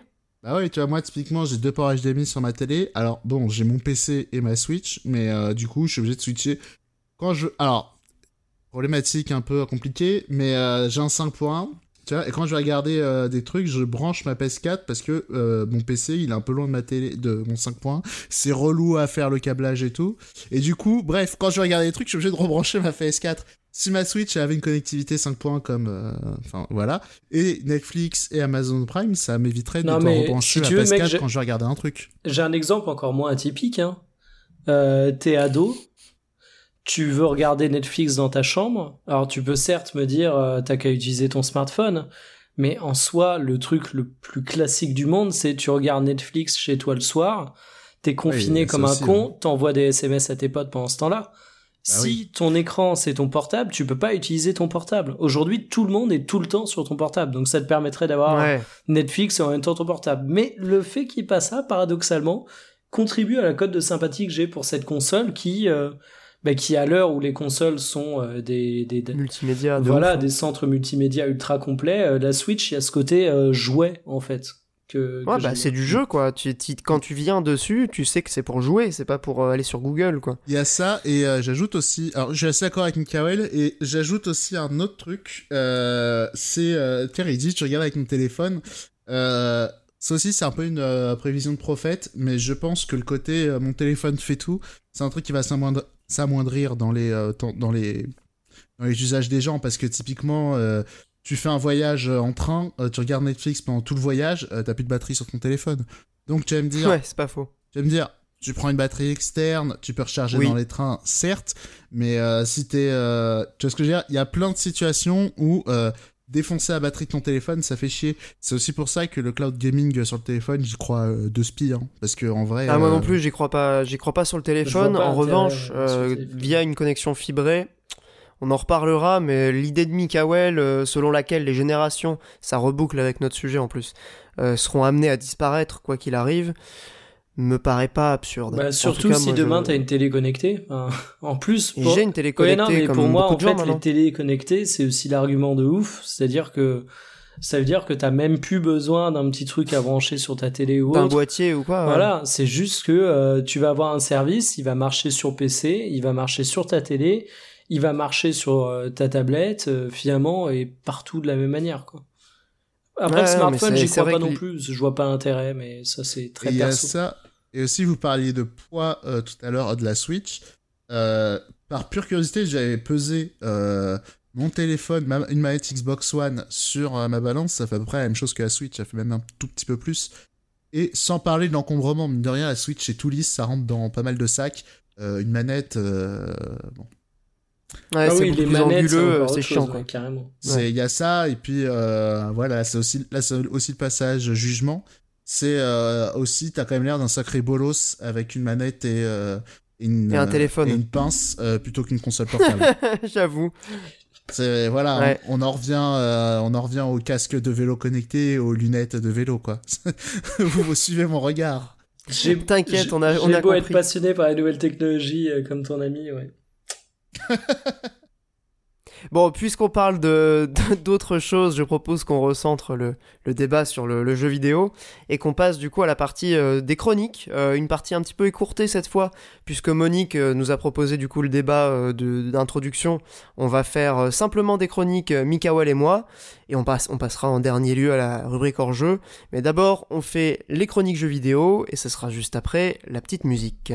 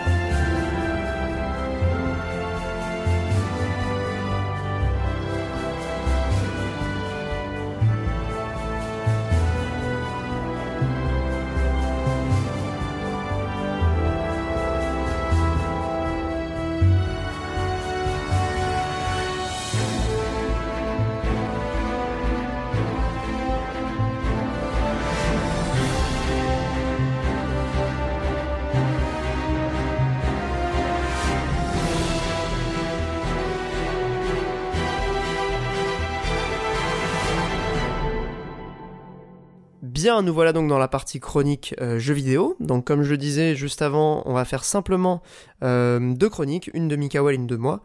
Euh, bah Mikael, euh, je te laisse l'honneur de commencer, puisqu'en plus tu vas parler d'un jeu un peu mésestimé, et pourtant tu as choisi d'en parler, pourquoi? Effectivement, je suis dans ma période Mass Effect. Je suis dans ma période Mass Effect pour une raison que j'ignore totalement. Je suis incapable de dire pourquoi j'ai voulu me refaire des Mass Effect. Mais j'ai une contrainte avec Mass Effect, c'est qu'étant donné qu'il y a la Mass Effect Legendary Edition qui est annoncée pour le printemps, que certaines fuites parlent même d'une sortie possible dès mars, je me dis ce serait con de me retaper Mass Effect 1 qui aujourd'hui pour moi est une véritable purge en termes de gameplay, alors que il va ressortir en remaster, ce sera toujours une purge, mais au moins ce sera un peu plus beau. Donc je me suis dit, ok, je suis en manque de Mass Effect, ça tombe bien, il y a un Mass Effect que je n'ai pas terminé, très loin de là, que j'ai même lâché au bout de seulement une grosse dizaine d'heures de jeu de mémoire. C'est Mass Effect Andromeda. Alors, j'ai eu un gros moment de réflexion personnelle. Est-ce que je découvre les romans Mass Effect? Est-ce que je m'attaque à Mass Effect Andromeda? Finalement, je me suis rappelé que mes derniers romans de jeux vidéo, c'était Gears of War et God of War, et je me suis dit, je vais peut-être arrêter de me faire mal, même si il paraît que les romans Mass Effect sont très bons. Donc je me suis replongé... Ouais, bah, ils sont écrits par le même auteur. Hein. C'est le mec qui a fait le scénar des jeux, euh, c'est Drew Karpyshyn. Effectivement, effectivement, j'ai vu ça et je m'y mettrai tôt ou tard, mais euh, j'ai vu que le premier était intéressant parce que ça parlait de Saren avant les événements du premier Mass Effect, mais après ça reprend plus ou moins le suivi des jeux et je t'avoue que ça m'intéressait euh, quelque peu moins. Ouais, je comprends. Hein. vraie question, il n'y a pas une série aussi qui a été annoncée? Une série télé? Série. Je crois pas, non Ouais, non. Mais je, Alors, je t'avoue que, j'ai pas l'info, mais c'est tout à fait possible. Mais je sais tu pas. Tu confonds pas avec Game of Thrones? Qu'est-ce que tu racontes? Truc qui a rien à voir. J'avoue. Non, mais ils ont annoncé une série Game of Thrones, une série animée. Bref, Mikael, tu peux reprendre euh, sur Andromeda. Je ne trouve rien sur Mass Effect, même si. Ah, attends. un film Mass Effect apparemment. Ah, ah ok. Voilà, mais je suis sur une vieille une vieille fiche hallucinée qui date de 2019, donc oui, bon, restons méfiants là-dessus. Euh, tout ça pour dire que je me suis replongé dans Mass Effect Andromeda et euh, Mass Effect Andromeda m'a saoulé, mais pas du tout pour les raisons que je pensais en fait. Alors, j'en avais souvenir d'un jeu qui dépoussiérait énormément le gameplay de la série, qui était dynamique et qui était pour le coup un très bon TPS, mais qui m'avait relativement déçu par euh, ces personnages qui étaient beaucoup moins attachants que ceux de la trilogie originale, et par une qualité d'écriture qui, grosso modo, m'avait très très rapidement perdu. On va être honnête euh, sur les personnages, les dialogues, la qualité d'écriture, Mass Effect Andromeda est bien en dessous ses aînés. Euh, en termes de polissage, il est également bien en dessous de ses aînés. Mais du coup, je vais pas en faire une critique. Je vais simplement revenir sur un truc que j'avais totalement oublié et qui est une sorte de fléau du jeu vidéo qui gangrène euh, beaucoup de titres peu à peu. Euh, c'est l'Ubisoftisation des mondes ouverts. Pourtant, vous me connaissez, je suis un fanboy Assassin's Creed. J'aime beaucoup de licences Ubisoft, mais en fait, en me faisant ce Mass Effect Andromeda, je me rends compte que ils ont changé euh, un peu leur formule d'open world et que tu te retrouves à aller découvrir des planètes où tu euh, dois compléter un certain pourcentage de viabilité de la planète en faisant des quêtes annexes à la con, des quêtes qui sont parfois super intéressantes avec euh, par exemple des relations avec euh, tes alliés où tu vas en apprendre un peu plus sur leur euh, histoire etc mais où tu as aussi sur ces fameuses planètes un certain lot de quêtes FedEx. Tu vas tomber sur un camp ennemi, on va dire, hum, il y a une cache d'armes ici. Tu en as trouvé une, mais il faudrait que tu en trouves cinq autres pour pouvoir synchroniser le signal et savoir d'où ça vient à l'origine. Et en fait, il y a énormément de contenu comme ça et ça m'a gâché Mass Effect Andromeda. Alors je continue à le faire, je pense que cette fois je vais le terminer, mais c'est assez drôle parce que finalement j'avais un souvenir très négatif sur l'écriture et finalement c'est tout sauf génial mais ça passe. Et par contre ce côté monde ouvert à la Ubisoft j'avais totalement oublié et ça me permet de, euh, bah, de renvoyer un petit peu au débat qu'on a eu euh, pour le bonus spécial Patreon au, au, début de ce podcast pour ceux qui sont, qui sont membres soutien. Euh, on parlait des différents types d'open world. Bah, typiquement, la trilogie Mass Effect a connu au sein de ces trois épisodes différents open world. Pour moi, Mass Effect 1 ne gère pas son open world comme Mass Effect 2, comme Mass Effect 3. Mais Mass Effect Andromeda en offre encore une variante une variante qui pour le coup est beaucoup plus standardisée et à, l'image de ce qu'on a pu voir dans d'autres jeux, notamment les titres Ubisoft, mais ça fait que c'est pourri. Donc voilà, je vais pas faire une critique d'Andromeda, je voulais juste rappeler ce point et rappeler que euh, Mass Effect c'est la vie et qu'il faudra faire la, Legendary Edition même si le 1 a dramatiquement vieilli. Je, suis assez fan de Mass Effect aussi, euh, je crois que c'est une de mes toutes premières vidéos euh, sur YouTube. Euh, ça, ça, fait déjà quelques années, mais oui, oui, euh, énorme fan. Très déçu de Andromeda aussi. Hein. Euh, moi, j'avais fait du coup les 10 heures. il me semble qu'il y avait une offre comme ça. le jeu se vendait très très mal. Electronic Arts avait décidé de proposer 10 heures de jeu gratuitement sur PC, donc via Origin. Ouais, mais Origin, j'ai joué 10 heures. le fait tout le temps, ça, il me semble. Ah, ils le font tout le temps? J'ai un doute, hein, mais il me semble que c'est un truc lié à Origins qui propose, à Origin qui font j'ai un doute, mais je me demande si c'est pas un des arguments de la plateforme. Ah bah écoute, c'est possible. À l'époque, en tout cas, c'était c'était probablement assez euh, assez nouveau. Euh, ils ont peut-être euh, standardisé le truc par par après, mais mais oui, non, Andromeda, c'est c'est dramatique parce que c'est un jeu qui était assez beau dans mes souvenirs. C'était plutôt. En, vrai, il, ah non, pas il avait des grosses lacunes techniques, notamment sur un point sur lequel tu es particulièrement sensible, en plus. C'est la synchro labiale, c'est ça Tout à fait, qui était dramatique. Euh, Merde. Par contre, t'avais des paysages euh, qui étaient sympas sur les planètes que t'allais découvrir, mais euh, tout ce qui est expression du visage, c'était vraiment dramatique. Ce qui est con, parce que dans un Mass Effect, tu parles beaucoup. Ouais, bah c'est. Enfin, pour moi, ce qui était vraiment dramatique, c'était le. le... J'avais l'impression de plus du tout jouer à un Mass Effect en fait je retrouvais pas ce qui euh, faisait pour moi le, le sel, l'intelligence, la maestria des trois premiers, à savoir euh, ses personnages, son système de dialogue, son univers. Les, en fait, c'est ça qui est dramatique, quoi. Euh, faut pas oui, oublier le que système de choix. si c'est un truc qui aujourd'hui apparaît comme euh, super normal, Mass Effect de mémoire le premier doit être sorti en 2007. Euh, T'avais quand même ce côté nombreux choix, impact moraux, euh, le fameux euh, est-ce que tu vas être pragmatique ou conciliant? Moi, ça m'avait marqué de ouf. Avec le Ouais. pragmatique en rouge, genre être pragmatique, c'est méchant, tu vois. Bah ouais, c'est Macron. Macron. Tout à fait. C'est Macron avant l'heure, tu vois. Ouais, et, ça. et ça m'avait marqué de ouf. Et dans Andromeda, t'as un petit peu le côté, euh, t'as un petit peu le côté Fallout 4 par rapport à la gestion des dialogues. Euh, Fallout 4, t'avais ce côté, euh, t'avais ce côté, on te donne des choix dans le dialogue, mais en fait t'en as pas. En mode, si tu décides de pas aider un mec, il dit oh bah très bien, aide-moi pas, et en fait tu fermes juste ce dialogue et il faudra que tu reviennes et que tu l'aides quoi qu'il arrive. Euh, ben, alors que dans New Vegas, par exemple, tu pouvais dire que tu l'aidais pas et tu pouvais le tuer et l'histoire prenait une autre tournure, ou du moins cette quête. Ben, c'est un petit peu la même chose avec Mass Effect Andromeda, c'est que euh, ben, t'as des choix moraux qui ont beaucoup moins d'impact et t'as beaucoup moins de choix moraux. Ce qui est quand même con, parce que Mass Effect était aussi un jeu où tu incarnais ton commandant ou ta commandante Shepard, où t'avais vraiment l'impression d'avoir un impact majeur sur l'histoire, avec même l'importation des sauvegardes d'un Mass Effect à l'autre. Euh, c'est Ouais. aussi pour ça que la fin de Mass Effect a tant déçu. Euh, parce que Mass Effect 3, finalement, t'importait l'équivalent de trois gigantesques RPG en termes de sauvegarde, pour qu'à la fin, on te résume en euh, choisis un, deux ou trois, et tous tes autres choix, on s'en bat les couilles. Mais du coup, Andromeda, ouais, t'as beaucoup moins ce côté aussi RPG, impact des choix, et c'est vraiment pas un mauvais jeu. En soi, ça, ça s'appellerait pas Mass Effect. Je t'aurais dit que c'est vraiment un titre intéressant, malgré des défauts qui font qu'il mérite pas plus que 7 sur 10. Mais euh, l'héritage était beaucoup trop lourd, clairement. Ouais, mais c'est ça qui est compliqué, c'est que euh, les gens qui étaient à la tête de, de, l'univers Mass Effect sont plus chez BioWare euh, et reprendre le flambeau après, après trois jeux qui n'ont fait que se bonifier, euh, même si certains considèrent le 2 comme étant le meilleur. euh, moi j'ai du mal en fait à dissocier les, trois, étant donné que c'est vraiment une histoire, c'est l'histoire du commandant Shepard, de votre commandant Shepard, ou commandante d'ailleurs, euh, et ce- ce- cet impact que tu peux avoir sur le monde, je l'avais pas ressenti du tout dans Andromeda. Alors évidemment, en matière de gameplay, euh, c'est beaucoup plus agréable. Andromeda, il est relativement fluide.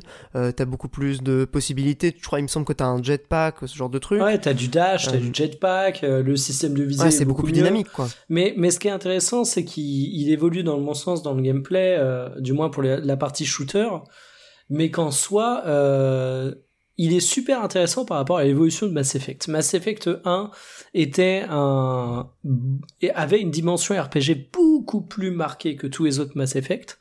Euh, par contre, en termes de shooter, il avait des sensations qui, même à l'époque, étaient horribles. Ça, il faut le dire. Ouais, c'était nul. Euh, ne serait-ce que le principe des armes qui chauffent, où t'as pas de rechargement, mais où tu dois arrêter de tirer pour attendre la chauffe, terrible en termes de sensations. Le 2 retirait une énorme partie RPG, du moins RPG dans le sens euh, feuille de caractéristiques, point de Ouais, compétences, gestion etc. d'inventaire, Voilà. euh, etc. ouais. Le trou. Moi, je trouvais ça superflu, hein. honnêtement. euh. Alors, moi, je trouve que ça m'intéressait, mais en soi, je trouvais que tu gagnais plus que tu perdais, donc ça m'allait. Le 3 essayait de faire un compromis, il réintroduisait pas mal d'éléments RPG tout en gardant le dynamisme du 2. Et je trouve qu'Andromeda fait des choses intéressantes. Il est un peu dans la lignée du 3, mais il est mieux à jouer que le 3, clairement. Euh, côté RPG, il a quand même des choses qui sont assez intéressantes, même si c'est pas le RPG de l'année, très très très très très loin de là. C'est assez light. Euh, mais euh, c'est vraiment sur toute la problématique de fond, en fait, la structure de son open world.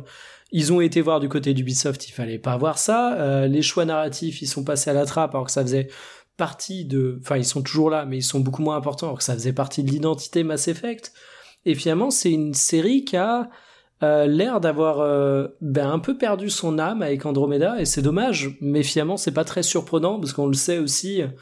Bah, Mass Effect, c'est l'étiquette BioWare, qui est un studio qui est devenu une marque, et qui, même au cours de la première trilogie, a tellement eu de turnover que finalement, euh, BioWare, c'était plus un cycle de qualité qu'une véritable équipe, quoi.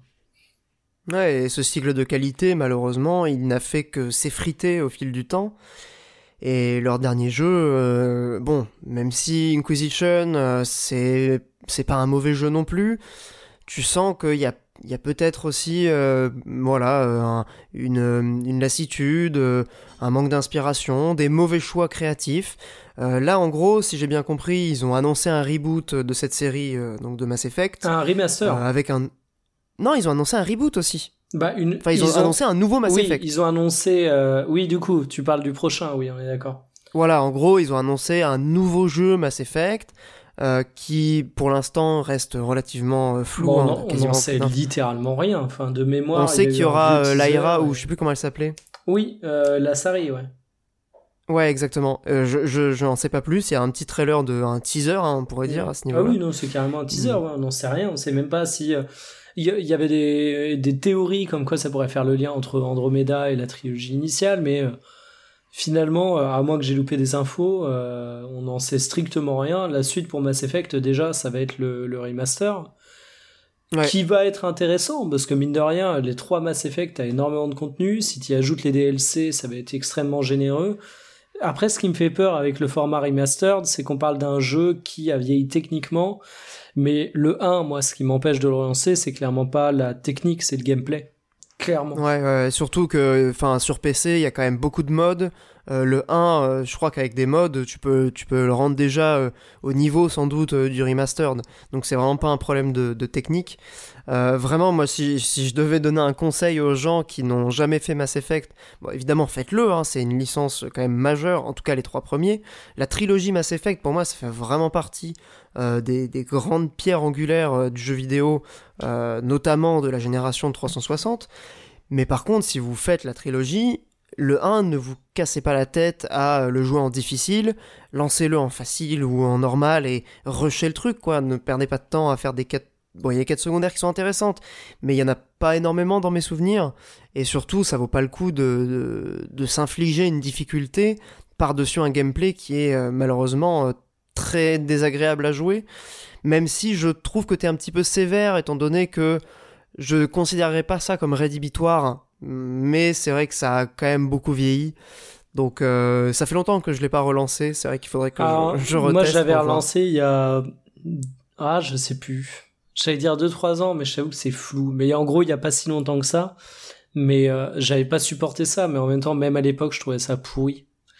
Euh, et, et, je m'en souviens, ça m'avait marqué parce que alors, Mass Effect est quand même le jeu qui m'a fait acheter une 360, alors que c'est sorti sur PS3 après. Hein mais mais le, non le gameplay de Mass Effect 1 j'ai jamais réussi à accrocher je trouve que le t'as beau avoir un système de pause tactique ça reste quand même un jeu où tu passes beaucoup de temps à shooter et où euh, enfin j'ai jamais vu un TPS aussi raté pour être honnête Ouais, puis même le côté tactique, honnêtement, euh, il me paraissait pas extrêmement poussé. Ouais, non, mais euh, tu vois, tu pouvais te dire à la limite que si t'as des sensations de tir qui sont nazes, tu passes ton temps à mettre ta pause tactique et à ordonner de balancer tes sorts à, tes coéquipiers, mais finalement, bah, t'as quand même besoin de beaucoup tirer, et donc les sensations de tir sont importantes, et aïe aïe aïe aïe aïe. Mais bon.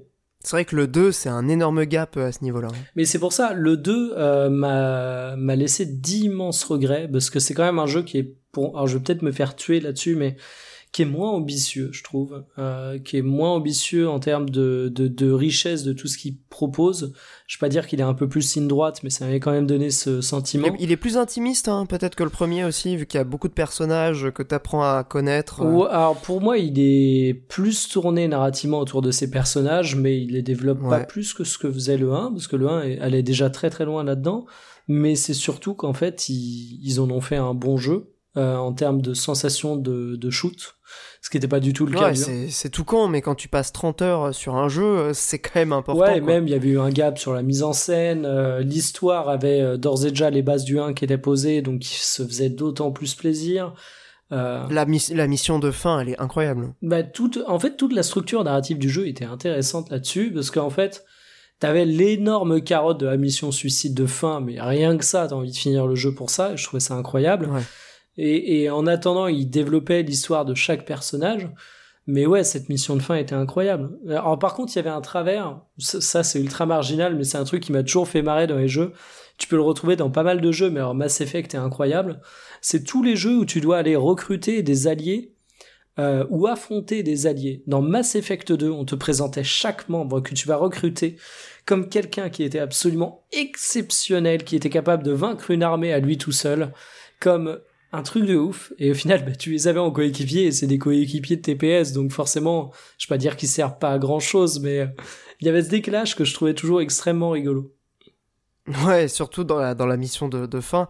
Enfin, c'est vrai que ce côté euh, choix et, et enregistrement de, de ce qui se passe dans ta partie, dans le jeu suivant, moi j'avais trouvé ça vraiment ouf. Euh, surtout, bah, notamment avec la fin du 2 et le début du 3, quand t'as porté ta sauvegarde. Enfin, je spoil pas le jeu, mais il y avait quand même des trucs, euh, tu te dis, c'était quand même, c'était quand même ambitieux en termes de liant entre des jeux vidéo. Euh, j'avais, j'avais, j'avais vraiment jamais ressenti ça entre des jeux vidéo différents. Euh, pour moi, c'est pour ça que je considère la trilogie comme un tout. C'est que les jeux sont vraiment reliés entre eux et votre progression, et, tu peux la transférer comme on l'a dit et elle a vraiment un impact que ce soit avec les gens que tu vas pouvoir retrouver ou non les personnages qui seront morts qui seront pas morts qui vont avoir une histoire euh, qui va qui va qui va être débloquée. Enfin, je veux dire il y a carrément des histoires euh, profondes développées qui sont longues qui sont euh, assujetties au fait que le personnage survive ce qui n'est pas du tout garanti tu vois et t'as des choix à faire entre deux personnages parfois, euh, tu dois en sauver un, l'autre va mourir, et ensuite ça va complètement modifier potentiellement une romance que tu vas avoir. Enfin bref, c'est un jeu qui était quand même très ambitieux, très ambitieux à ce niveau-là, et qui, à mon avis, aujourd'hui, euh, reste encore euh, assez intéressant de ce point de vue.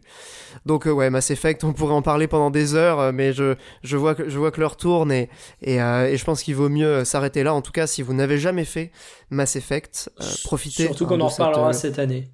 Parce que moi, on je en reparlera je me cette année. forcément la Legendary Edition.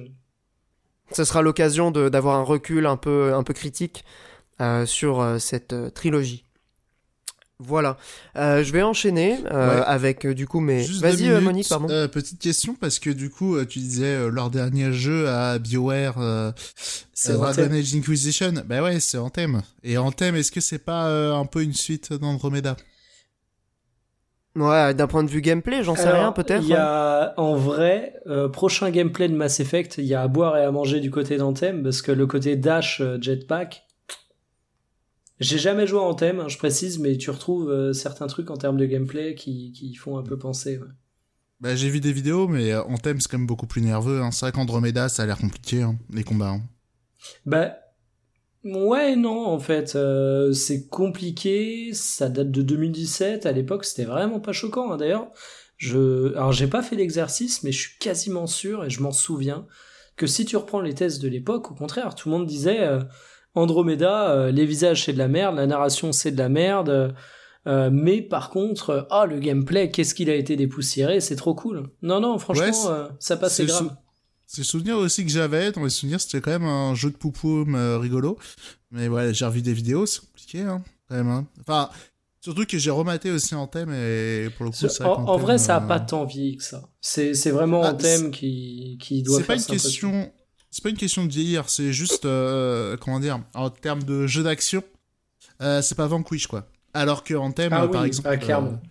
alors qu'en thème, c'est vrai que ça a l'air de bouger assez pas mal, voilà. c'est d'ailleurs un drame, hein, ce jeu. On, ne le dira jamais assez, mais moi j'avais joué un peu hein, en thème. Euh, c'était hyper agréable à jouer. C'est juste que tout le reste n'allait pas. Mais si tu prends vraiment le core gameplay du jeu, il y avait des enfin c'était vraiment euh, c'était super quoi le, les sensations les feedbacks euh, le, tout était vraiment agréable si tu prends uniquement le, le, le cœur du jeu et tout le reste était malheureusement. Euh, en vrai, ça a l'air stylé, hein, mais bon. Ouais, c'est le modèle économique, c'est euh, euh, la structure. Enfin, il y, avait beaucoup de problèmes.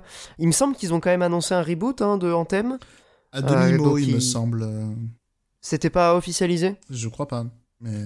D'accord. Que là, ça commence à faire longtemps quand même pour relancer le jeu. Ouais, ça fait un petit moment quand même, effectivement. En tout cas, donc Mass Effect, hein, on l'a dit, euh, une, grande trilogie. Euh, peut-être t'as d'autres questions, Monique? Ah merde, on l'a perdu. Non, je m'étais remuté euh, pour éviter de faire du bruit et pour tirer sur ma vape. non, non, rien à ajouter. Ça roule. Bah, je vais enchaîner du coup avec. euh, je sais pas si je vais faire une chronique euh, à part entière sur Yakuza 7, hein, parce que on a déjà parlé dans l'épisode des GOTY. C'était le numéro 1 euh, dans les GOTY 2020 de Monique. Euh, moi, je l'avais pas classé étant donné que je- j'en étais pas encore euh, suffisamment loin dans le jeu. Là, je suis à la, je suis à la fin, je suis au chapitre 14 sur 15. Euh, et je peux, je peux le dire, je peux l'officialiser. Si j'avais dû le classer dans mon top 7 euh, 2020, il aurait été deuxième pratiquement ex aequo avec Hades. Euh, c'est un jeu qui m'a énormément plu. Je trouve que aussi bien sur le plan thématique que ludique, euh, que narratif, que même de la mise en scène, euh, c'est un jeu qui est vraiment extrêmement généreux. Euh, je suis encore surpris de sa générosité et pas forcément que en termes de contenu. Et je, encore, tu l'as pas. Et je l'ai pas encore terminé. Euh, c'est un jeu en tout cas qui m'a donné envie d'approfondir euh, l'univers des Yakuza. Donc je vais enchaîner sur le zéro que je n'avais jamais vraiment euh, terminé. J'avais joué quelques heures, mais mais là je vais me le me le faire vraiment. euh, et ça m'a vraiment vraiment donné envie de de redécouvrir un peu à à rebours. euh, l'héritage de- du studio euh, Ryuga Gotoku, si je me trompe pas. C'est ça. Euh, c'est ça. Donc c'est Like a Dragon, le, le studio. Donc ce Yakuza, Yakuza 7, je dis Yakuza 7, mais en fait, chez nous, euh, il faudrait dire Yakuza Like a Dragon, parce que c'est pratiquement un reboot, même si, de ce que j'ai compris, ça raccroche les wagons avec les anciens épisodes, euh, notamment avec des personnages qu'on retrouve. Euh, tout est bien réintroduit, hein, comme tu l'avais dit, Monique. C'est totalement un jeu que vous pouvez faire si vous connaissez pas encore Yakuza. C'est, ça peut être une porte d'entrée tout à fait satisfaisante. C'est pas un grand RPG, hein, je, je te rejoins euh, Monique là-dessus. Euh, c'est Ça fonctionne fonctionnel. Hein. Oui, c'est fonctionnel. Non mais je, je- quand je même- rejoins. C'est quand même assez fun, mais on le retiendra pas comme euh, un étendard du, du RPG, quoi. Bah, c'est assez fun, euh, c'est encore une fois très bien mis en scène. Il y a plein de petites idées qui vont. En fait, si vous voulez, c'est la base euh, en termes de système de combat, c'est la base de Persona 5. Et ils ont ajouté un, un certain nombre d'idées euh, pour euh, à la fois dynamiser les affrontements, rendre le truc peut-être plus organique, notamment lors des combats de rue. Euh, donc il y a, y a plein de trucs, il y a le fait que tu peux enchaîner une attaque euh, quand un ennemi a été euh, mis au sol, il y a les, les sortes de mini QTE que tu vas avoir à chaque attaque qui vont te permettre de faire des dégâts supplémentaires, t'as les parades parfaites, y donc a, t'as plein de petites idées comme il y ça. a les attaques de zone ou pas. Alors ça c'est compliqué, parce que tu n'es jamais vraiment sûr Ouais. de combien d'ennemis ça va toucher. Et ça, tu vois, Il y a un côté pas- un peu chaotique hein, quand même. Ouais, et bah justement, ce point-là, euh, d'un côté, je trouve que stratégiquement, ça pose des problèmes. D'un autre côté, euh, c'est euh, c'est un RPG dans la rue, tu vois. C'est Ouais, bah la loi de la hein. rue, tu vois, c'est pas la, la loi du tour par tour. C'est le code de la rue. Non mais en plus on en avait déjà parlé de ça et je suis entièrement d'accord. Mais sinon, Le euh, seul sinon ouais, excuse-moi, c'était juste pour te dire aussi, euh, comme t'en es assez loin, je t'ai envoyé un MP avec euh, mon excellente blague, mais il faut être assez loin dans le jeu. Voilà. Ouais, tu m'avais parlé de cette fameuse blague, je l'attendais avec euh, impatience. N'hésite pas à la voir. J'irai voir ça avec plaisir.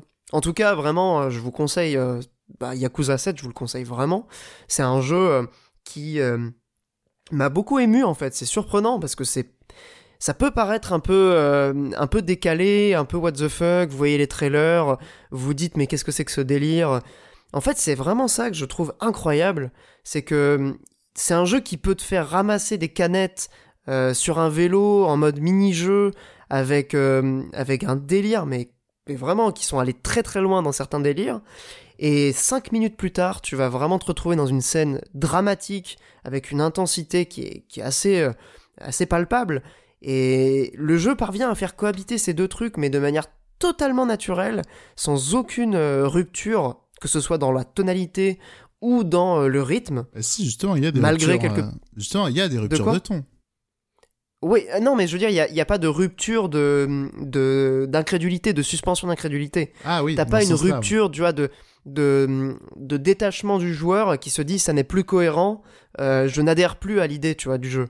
En fait, c'est ça qui est ouf, c'est que tu peux faire des trucs totalement euh, antagonistes et quand même rester immergé dans un univers bien spécifique et euh, euh, un ton singulier, tu vois. Enfin, je sais pas comment le décrire précisément. Ouais, tu passes des rires aux larmes, et, et, ça, pour le coup, c'est toute la saga. c'est la... Ouais, mais t'es pas sorti du jeu, tu vois, c'est ça qui est ouf. Oui, c'est ça. Moi. Et c'est, mais ça, c'est toute la saga, pour le coup, au niveau de l'écriture, il faut saluer ça. Il maîtrise totalement les ruptures de ton et tout, c'est. Ouais, c'est brillant, hein. vraiment. Je, je, je, reconnais maintenant le, la maestria de, de Yakuza. Euh, si je dois ajouter un ou deux trucs, euh, c'est vraiment euh, le, côté émotion. Enfin, si je devais appuyer, pardon, sur un ou deux éléments, c'est l'intrigue, la narration, la mise en scène. C'est un truc qui est hyper prenant. Enfin, je veux dire, c'est pas souvent qu'on a ça dans un jeu vidéo. Un scénario qui est à la fois bah, extrêmement bien ficelé, qui est, qui est bien rythmé, dans, dans lequel on s'ennuie pas, mais qui prend quand même le temps de développer ses personnages, euh, de poser euh, un univers relativement complexe, sans pour autant qu'il soit euh, incompréhensible. Hein. Bien sûr, encore une fois, le set réexplique bien toutes les bases, les enjeux de la saga, les principaux clans, etc. Donc il n'y a pas de problème à ce niveau-là. Euh, donc ça c'est vraiment le point que si je devais souligner, ce serait mon, mon vrai coup de cœur, c'est euh, l'univers, le scénario, les personnages. Ichiban euh, à jamais dans mon cœur, et bien sûr toute la bande, hein, le côté RPG se ressent vraiment. Et deuxième chose, c'est... je saurais pas comment le, le décrire précisément, c'est une certaine sincérité. Voilà, si je devais trouver un mot, c'est vraiment une certaine sincérité de, des développeurs tu sens que le jeu est pas fait avec euh, des moyens énormes. Tu sens que c'est vraiment c'est pas le gros triple A machin. Et pourtant vraiment il y a cette euh, il y a cette complicité presque ouais vraisemblance complicité qui se crée entre les développeurs et, le joueur. Bah ça revient un peu à cette idée de dialogue euh, qu'on évoquait pour No More Heroes. Mais t'as vraiment l'impression que c'est un jeu qui est fait enfin avec passion, c'est sans vouloir galvauder le, terme qui est malheureusement un peu utilisé à tort et à travers. C'est vraiment un jeu passion. Enfin, je, je, sais pas comment dire autrement. C'est un jeu dans lequel ça transpire, tu vois. Le seul truc que quand même, euh, parmi les petits points noirs quand même sur la narration, alors il y a une baisse de rythme sur la fin. Il y a aussi, mine de rien, des archétypes. Et moi, je trouve pas qu'il y ait une baisse de rythme. Hein. Je, je, suis pas d'accord. On en a parlé. Euh, il y a quand même des moments où tu euh, fais beaucoup de combats par rapport euh, à, un scénario qui avance pas beaucoup. Oui, alors le rythme du jeu en général. Je pensais que tu parlais du rythme de l'intrigue. Bah justement, si la Stas, là où t'en es, c'est vraiment une partie qu'on pouvait jarter. mais c'est pas c'est pas dramatique hein, du tout. Hein. C'est juste que c'est tellement excellent pendant tout le reste du jeu que la fin elle est en elle est un peu moins brillante. Et après, l'autre petit truc aussi au niveau de l'écriture, c'est, je trouve quand même, si, je sais pas si t'as fait beaucoup de quêtes annexes. Euh, ouais, beaucoup de quêtes annexes, c'est toujours le même schéma. Bah, c'est ça, ouais, il y a quand même un peu de redondance. Hein, sur. Euh, il y a une redondance dans la structure des quêtes, mais finalement, je trouve que la variété des situations réussi à faire passer la pilule. Ouais, tu vois. Ça arrive, mais c'est souvent il y a quelqu'un dans la famille, euh, dans une famille qui euh, qui travaille trop, il y a euh, quelqu'un qui est malade et il y a des problèmes d'argent quoi.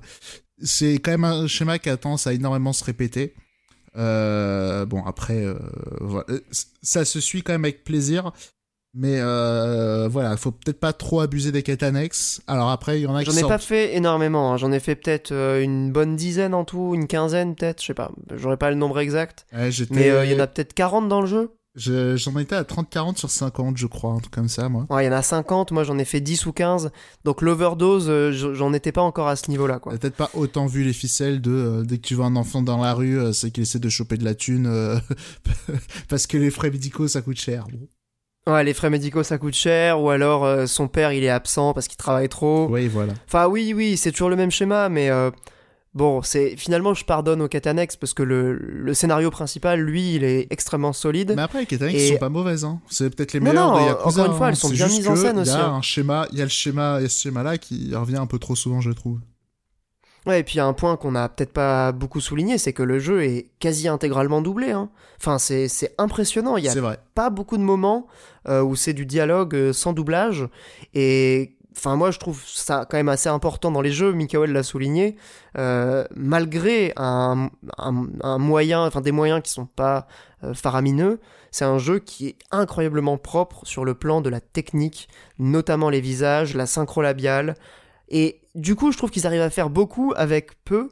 et ça rend le truc d'autant plus, d'autant plus génial, d'autant plus brillant que ça paraît assez sincère et ça déborde pas de pognon, mais ça déborde de passion. Et enfin, pour moi, c'est un truc qui est euh, encore plus fort et beaucoup plus touchant. Euh, quand bien même il euh, y a des jeux qui sont voilà des blockbusters qui sont très réussis. Hein. je trouve que ce, ce côté voilà middle game double A le rend encore plus encore plus touchant. Voilà. Donc Yakuza 7, hein, clairement un des meilleurs jeux de l'année 2020, si ce n'est le GOTY.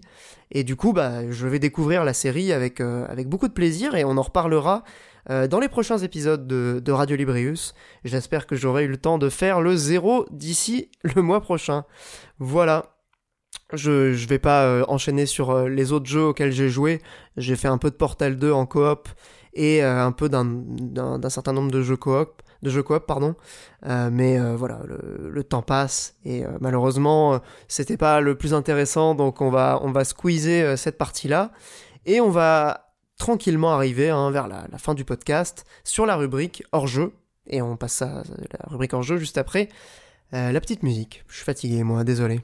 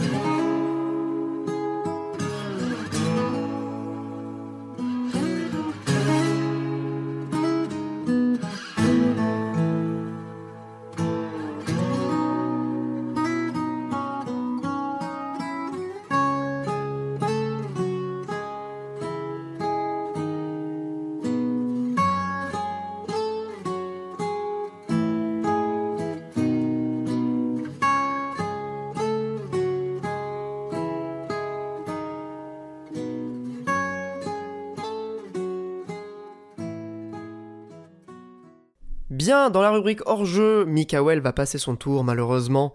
Euh, en ce moment, pas forcément de coup de cœur, donc c'est vrai que plutôt que de mettre un truc moyen, euh, il, a, décidé de, passer euh, son chemin pour cet épisode, ce qui est tout à son honneur.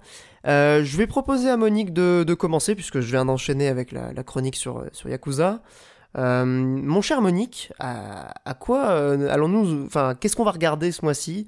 Euh, Qu'est-ce qu'on va lire? Qu'est-ce qu'on va écouter? C'est quoi ta, recommandation culturelle? Eh ben, Marocco, c'est la partie 4 de Jojo Bizarre Adventure. Il s'appelle Diamond is Unbreakable, il me semble. ouais. Je sais pas si c'est le titre de l'animé ou le titre occidental, mais en tout cas, ça s'appelle comme ça. Voilà. Bon, Comment s'appelle? Moi, j'avais maté les trois premières saisons de JoJo. J'avais lu la première partie en manga qui, euh, bon, bah, voilà. Qui est, comment dire? Qui est pas là où l'auteur exprime le plus sa patte. On va dire ça comme ça. Regardez l'animé, c'est quand même euh, plus sympa. Et du coup, ouais, j'avais maté les trois premières parties. Et euh, les fans de JoJo, ils disent, franchement, c'est ballot. C'est après que ça devient. Enfin, la partie 4, c'est vraiment ce qui est plus ouf. Et du coup, je m'étais gardé ça pour, bah, je sais pas, pour quand j'ai pas envie de jouer, quoi. Et du coup, bah, je matais la partie 4 de Jojo, et euh, effectivement, c'est vrai que c'est euh, assez mortel. Euh, juste le pitch rapidement, du coup, ça se passe dans une petite ville dans la banlieue de Sapporo, au Japon. voilà, on va suivre des lycéens qui vont être confrontés à un serial killer dans leur ville. Voilà, je, la fais très courte, hein, parce que... Ok, Persona 4. Eh, j'arrive. j'arrive parce que j'ai souvent fait la vanne de pitcher euh, qu'on s'appelle euh, Persona 4 comme un peu un crossover entre Twin Peaks et euh, Harry Potter. Mais comme souvent avec les trucs japonais, tu peux souvent dire bah il s'est inspiré de Jojo quoi. Et euh, bah, effectivement, Persona 4, l'affiliation avec Jojo, elle est, enfin avec cette partie à Jojo Bizarre Adventure, elle est assez évidente. Donc déjà, t'as le principe des stands qui ressemble beaucoup au Persona, où voilà, chacun des personnages peut invoquer une entité qui reflète plus ou moins leurs ambitions, leur psyché. C'est quand même moins poussé que dans Persona, on va dire. Quoique, c'est ça, ça dépend parce qu'en fait, j'ai aussi maté la partie 5 qui est un peu plus nawak, mais dans la partie 4, c'est assez cohérent et tout. Et, euh, et c'est vraiment, c'est brillant, c'est incroyable. C'est vraiment, il y, a, des trucs où. Euh, donc, typiquement, donc l'équivalent des Persona, donc s'appelle les stands. Euh, il y en a où, euh, quand ça s'appelle, où tu dis putain, c'est des bonnes idées pour euh, créer des trucs et tout. Il y en a où tu dis vraiment c'est de la merde. Genre vraiment, il y en a un, c'est un rat avec un fusil, tu vois. C'est vraiment nul à chier. et pourtant, l'épisode est mortel. C'est euh, c'est vraiment euh, assez incroyable toutes les situations. Euh, enfin, l'imagination débordante qu'il y a eu, c'est incroyable. Et le pire, c'est que en plus, j'ai cru comprendre que l'auteur, il écrivait un peu, comment dire, pas du jour au lendemain parce que ça, ça s'étalait quand même sur 3-4 ans, hein, je crois, l'apparition en manga, mais il avait vraiment un point d'arrivée, un point de départ. Et il essayait de relier le truc. Et, euh, c'est ouf d'avoir autant d'idées. C'est incroyable le, le, talent de, des scénaristes et du dessin. Parce que aussi en manga j'ai vu seulement quelques screens euh, pour le coup c'est vrai qu'en termes de dessin là tu, sens tout le, tout le potentiel tout le tu sens tout le talent du, du gars. Ça a l'air assez ouf et, en tu mates l'animé du coup toi et c'est animé que j'ai maté et l'animé aussi visuellement c'est incroyable euh, les, les, les donc le dessin, il est assez, il est très clair. Hein. Ça fournit pas énormément de détails, c'est assez statique et tout. Néanmoins, je trouve le travail sur les couleurs et le style, qui est, enfin le, le design est dingue. Et, euh, et pourtant, il y avait des défis assez cons. Mais ici, il y a un personnage. Euh, sur le manga, ça rend très bien, mais euh, ses cheveux sont confondus avec sa casquette. Et euh, sur le manga, ça fait un truc assez stylisé. C'est con, mais le, faire en, animé avec une tête qui bouge, ça fait des trucs un peu chelous, je trouve qu'ils s'en sortent assez bien, mais c'est quand même un peu bizarre. Et, euh, voilà. Alors, il y a, eu un film aussi qui apparemment a éclaté. Euh, oui, effectivement, j'ai vu des images, typiquement le coup de la casquette dans le film, c'est assez grotesque. Mais en tout cas, voilà, l'animé, je recommande vraiment. Jojo, faut y aller. Et vous pouvez commencer par la partie 4. Ouais, c'est indépendant, si j'ai bien compris. Les parties, il y a des éléments qui vont te rappeler les anciennes. C'est pas et tu peux quand même découvrir la 4. C'est une suite, clairement. Néanmoins, euh, comment dire euh, Voilà, on va dire c'est bien compartimenté. Après, euh, le truc aussi de Jojo, c'est, toi je te disais, donc, chaque, enfin, les personnages impliqués dans l'histoire, ils ont donc des stands, hein, tu vois, comme les personnages. Dans la saison 3, il y a un peu ce côté un personnage, un stand, un épisode. dans la partie 4, c'est pas mal ça. Néanmoins, le, le truc, c'est que les, les, intrigues autour des stands sont tellement riches c'est-à-dire que c'est pas forcément des combats qui vont avoir lieu, c'est quand même une certaine forme de confrontation. Enfin bref, toutes les, les situations sont absolument géniales. Après, au niveau de l'écriture euh, de Jojo, euh, je pense que ça peut laisser des gens assez hermétiques parce que c'est que des Deus Ex Machina. C'est que ça. C'est, c'est comment dire, les, euh, les trucs, ils ont, comment dire, les stands, ils ont des règles extrêmement précises. Mais tu te dis vraiment, putain, c'est des règles comme ça, ça n'a aucun sens. C'est vraiment fait juste pour écrire des histoires. Néanmoins, je trouve qu'on y croit pas mal et, euh, et, même le personnage du serial killer aussi, il est assez super. C'est surprenant de voir qu'il a été écrit euh, assez tôt. C'est début des années 90 que ça a été paru. Et le personnage du serial killer, c'est souvent ils ont été euh, décrits comme des comme des dingos, des, des, des, psychotiques et tout. C'est l'auteur s'est énormément renseigné sur sur les maladies mentales qu'il faut avoir et tout derrière. Et certes, il peut paraître un peu cliché le personnage serial killer néanmoins, euh, néanmoins, il est super intéressant, quoi. Et puis même la manière dont il est amené, c'est-à-dire que... Il est fascinant, je suppose. Bah, il y a ça, et puis c'est un whodunit euh, dans une partie de la série, mais très vite, on sait qui c'est. D'accord. Et du coup, tu te dis, euh, sachant que les personnages de la série sont très très puissants, on va dire les héros, tu te dis, bah c'est bon, il va lui éclater la gueule, fin. Surtout qu'il y a l'un des personnages qui est présenté comme le mec qui a, les meilleurs pouvoirs, mais qui a une portée de 2 mètres. Voilà, c'est le genre de truc, Jojo. Euh, et, du coup, voilà, c'est ouf. Euh, faut grave y aller. J'ai adoré, j'ai même envie de, de tout me remater. Disons que pour euh, débuter, là, il y a l'épisode 1 qui est en VO STFR, gratuitement sur YouTube. Donc ça peut être une première approche de, cette partie 4. vous tapez JoJo's Bizarre Adventure, Diamond is, Unbreakable, épisode 1 VOSTFR sur YouTube. Et c'est sur la chaîne de Kazé, donc Kazé Manga, je suppose que c'est l'éditeur de Jojo en français. Il y a ça et. Donc ça peut. Ouais, et sinon c'est sur ADN, la plateforme de streaming d'animé. De, d'animé. Il y a ça, ou alors c'est sur Crunchyroll et vous pouvez regarder avec des pubs. Ouais, c'est gratuit avec les pubs, ouais, effectivement. Mais bon. Je viens de voir ça. Les, vrais... C'est un peu chiant et tu l'as pas en HD, je crois. Bah, les vrais savent que il euh, y a des petits, euh, des petits logiciels qui font que. bah, évidemment, non mais je. que t'as pas forcément les pubs. Non mais on, chacun est libre de faire comme il entend. C'est installé mais, euh, dans les, si jamais vous avez envie, hein. excusez-moi. Évidemment, mais si vous avez envie, voilà, juste de voir le premier épisode pour voir si ça vous botte ou pas, euh, c'est sur YouTube, donc c'est hyper simple. Et ensuite, après, euh, vous regardez la suite euh, par vos propres moyens. Évidemment, suivez mon regard. moi, ça m'a donné envie de mater du coup. Et d'ailleurs, j'avais commencé la première partie et j'avais pas trop accroché. D'ailleurs, important aussi, sur Netflix, il y a les trois premières saisons, alors qui sont pas inintéressantes, mais c'est surtout la 3 qui vaut.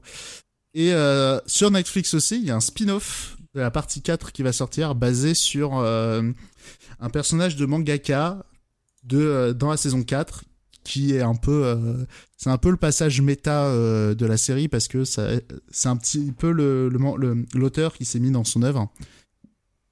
Et voilà.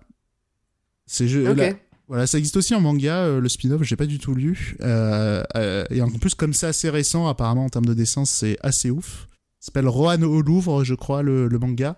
la série Netflix, je, je sais pas si c'est un arc original. J'ai pas trop à checker, mais ça sort ce mois-ci. Donc, euh, si vous voulez vous faire une petite session JoJo, euh, c'est parti.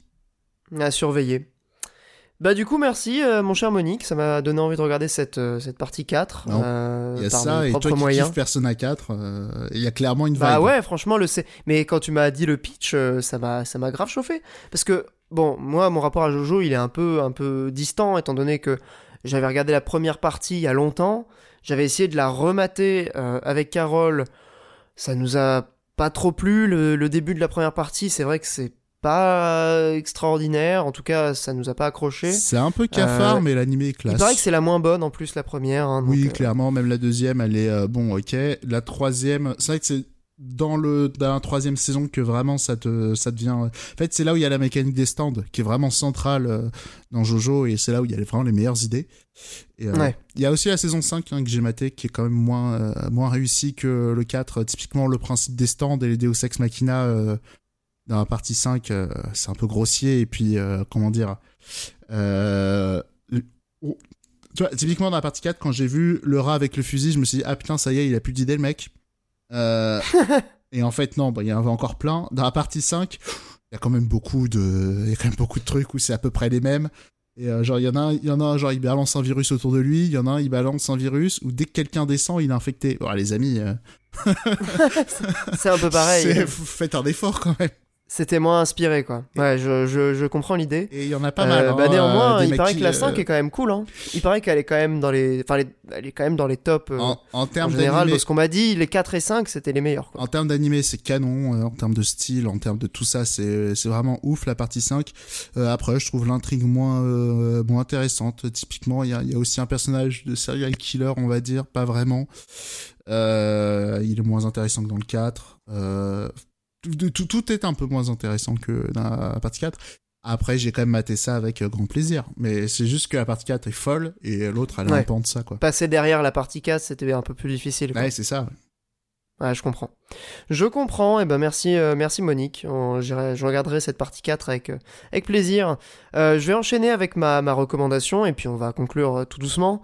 une recommandation, je sais pas par quel bout aborder le truc, parce que c'est pour moi, c'est un coup de cœur, euh, vraiment un coup de cœur au sens euh, pratiquement littéral, euh, puisque j'étais énormément touché par cette série, donc une série télé, une série télé même culte, hein, on peut le dire, qui a débuté en 2004 sur le network américain ABC, qui s'est poursuivi pendant 6 saisons, qui compte en tout presque 120 épisodes, je crois, en tout.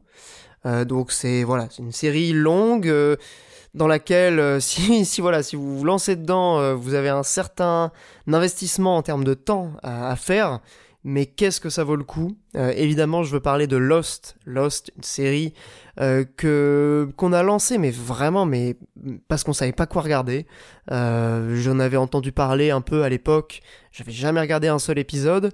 Dans ma tête, c'était une sorte de Colanta américain, pas forcément extraordinaire. J'avais eu évidemment les échos euh, des, gens qui ont été déçus par les saisons euh, qui ont suivi le, début.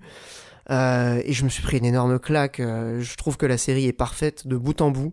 Ce qui est assez ouf quand on sait qu'elle a été faite au départ avec pas mal d'improvisation et quasiment au doigt mouillé.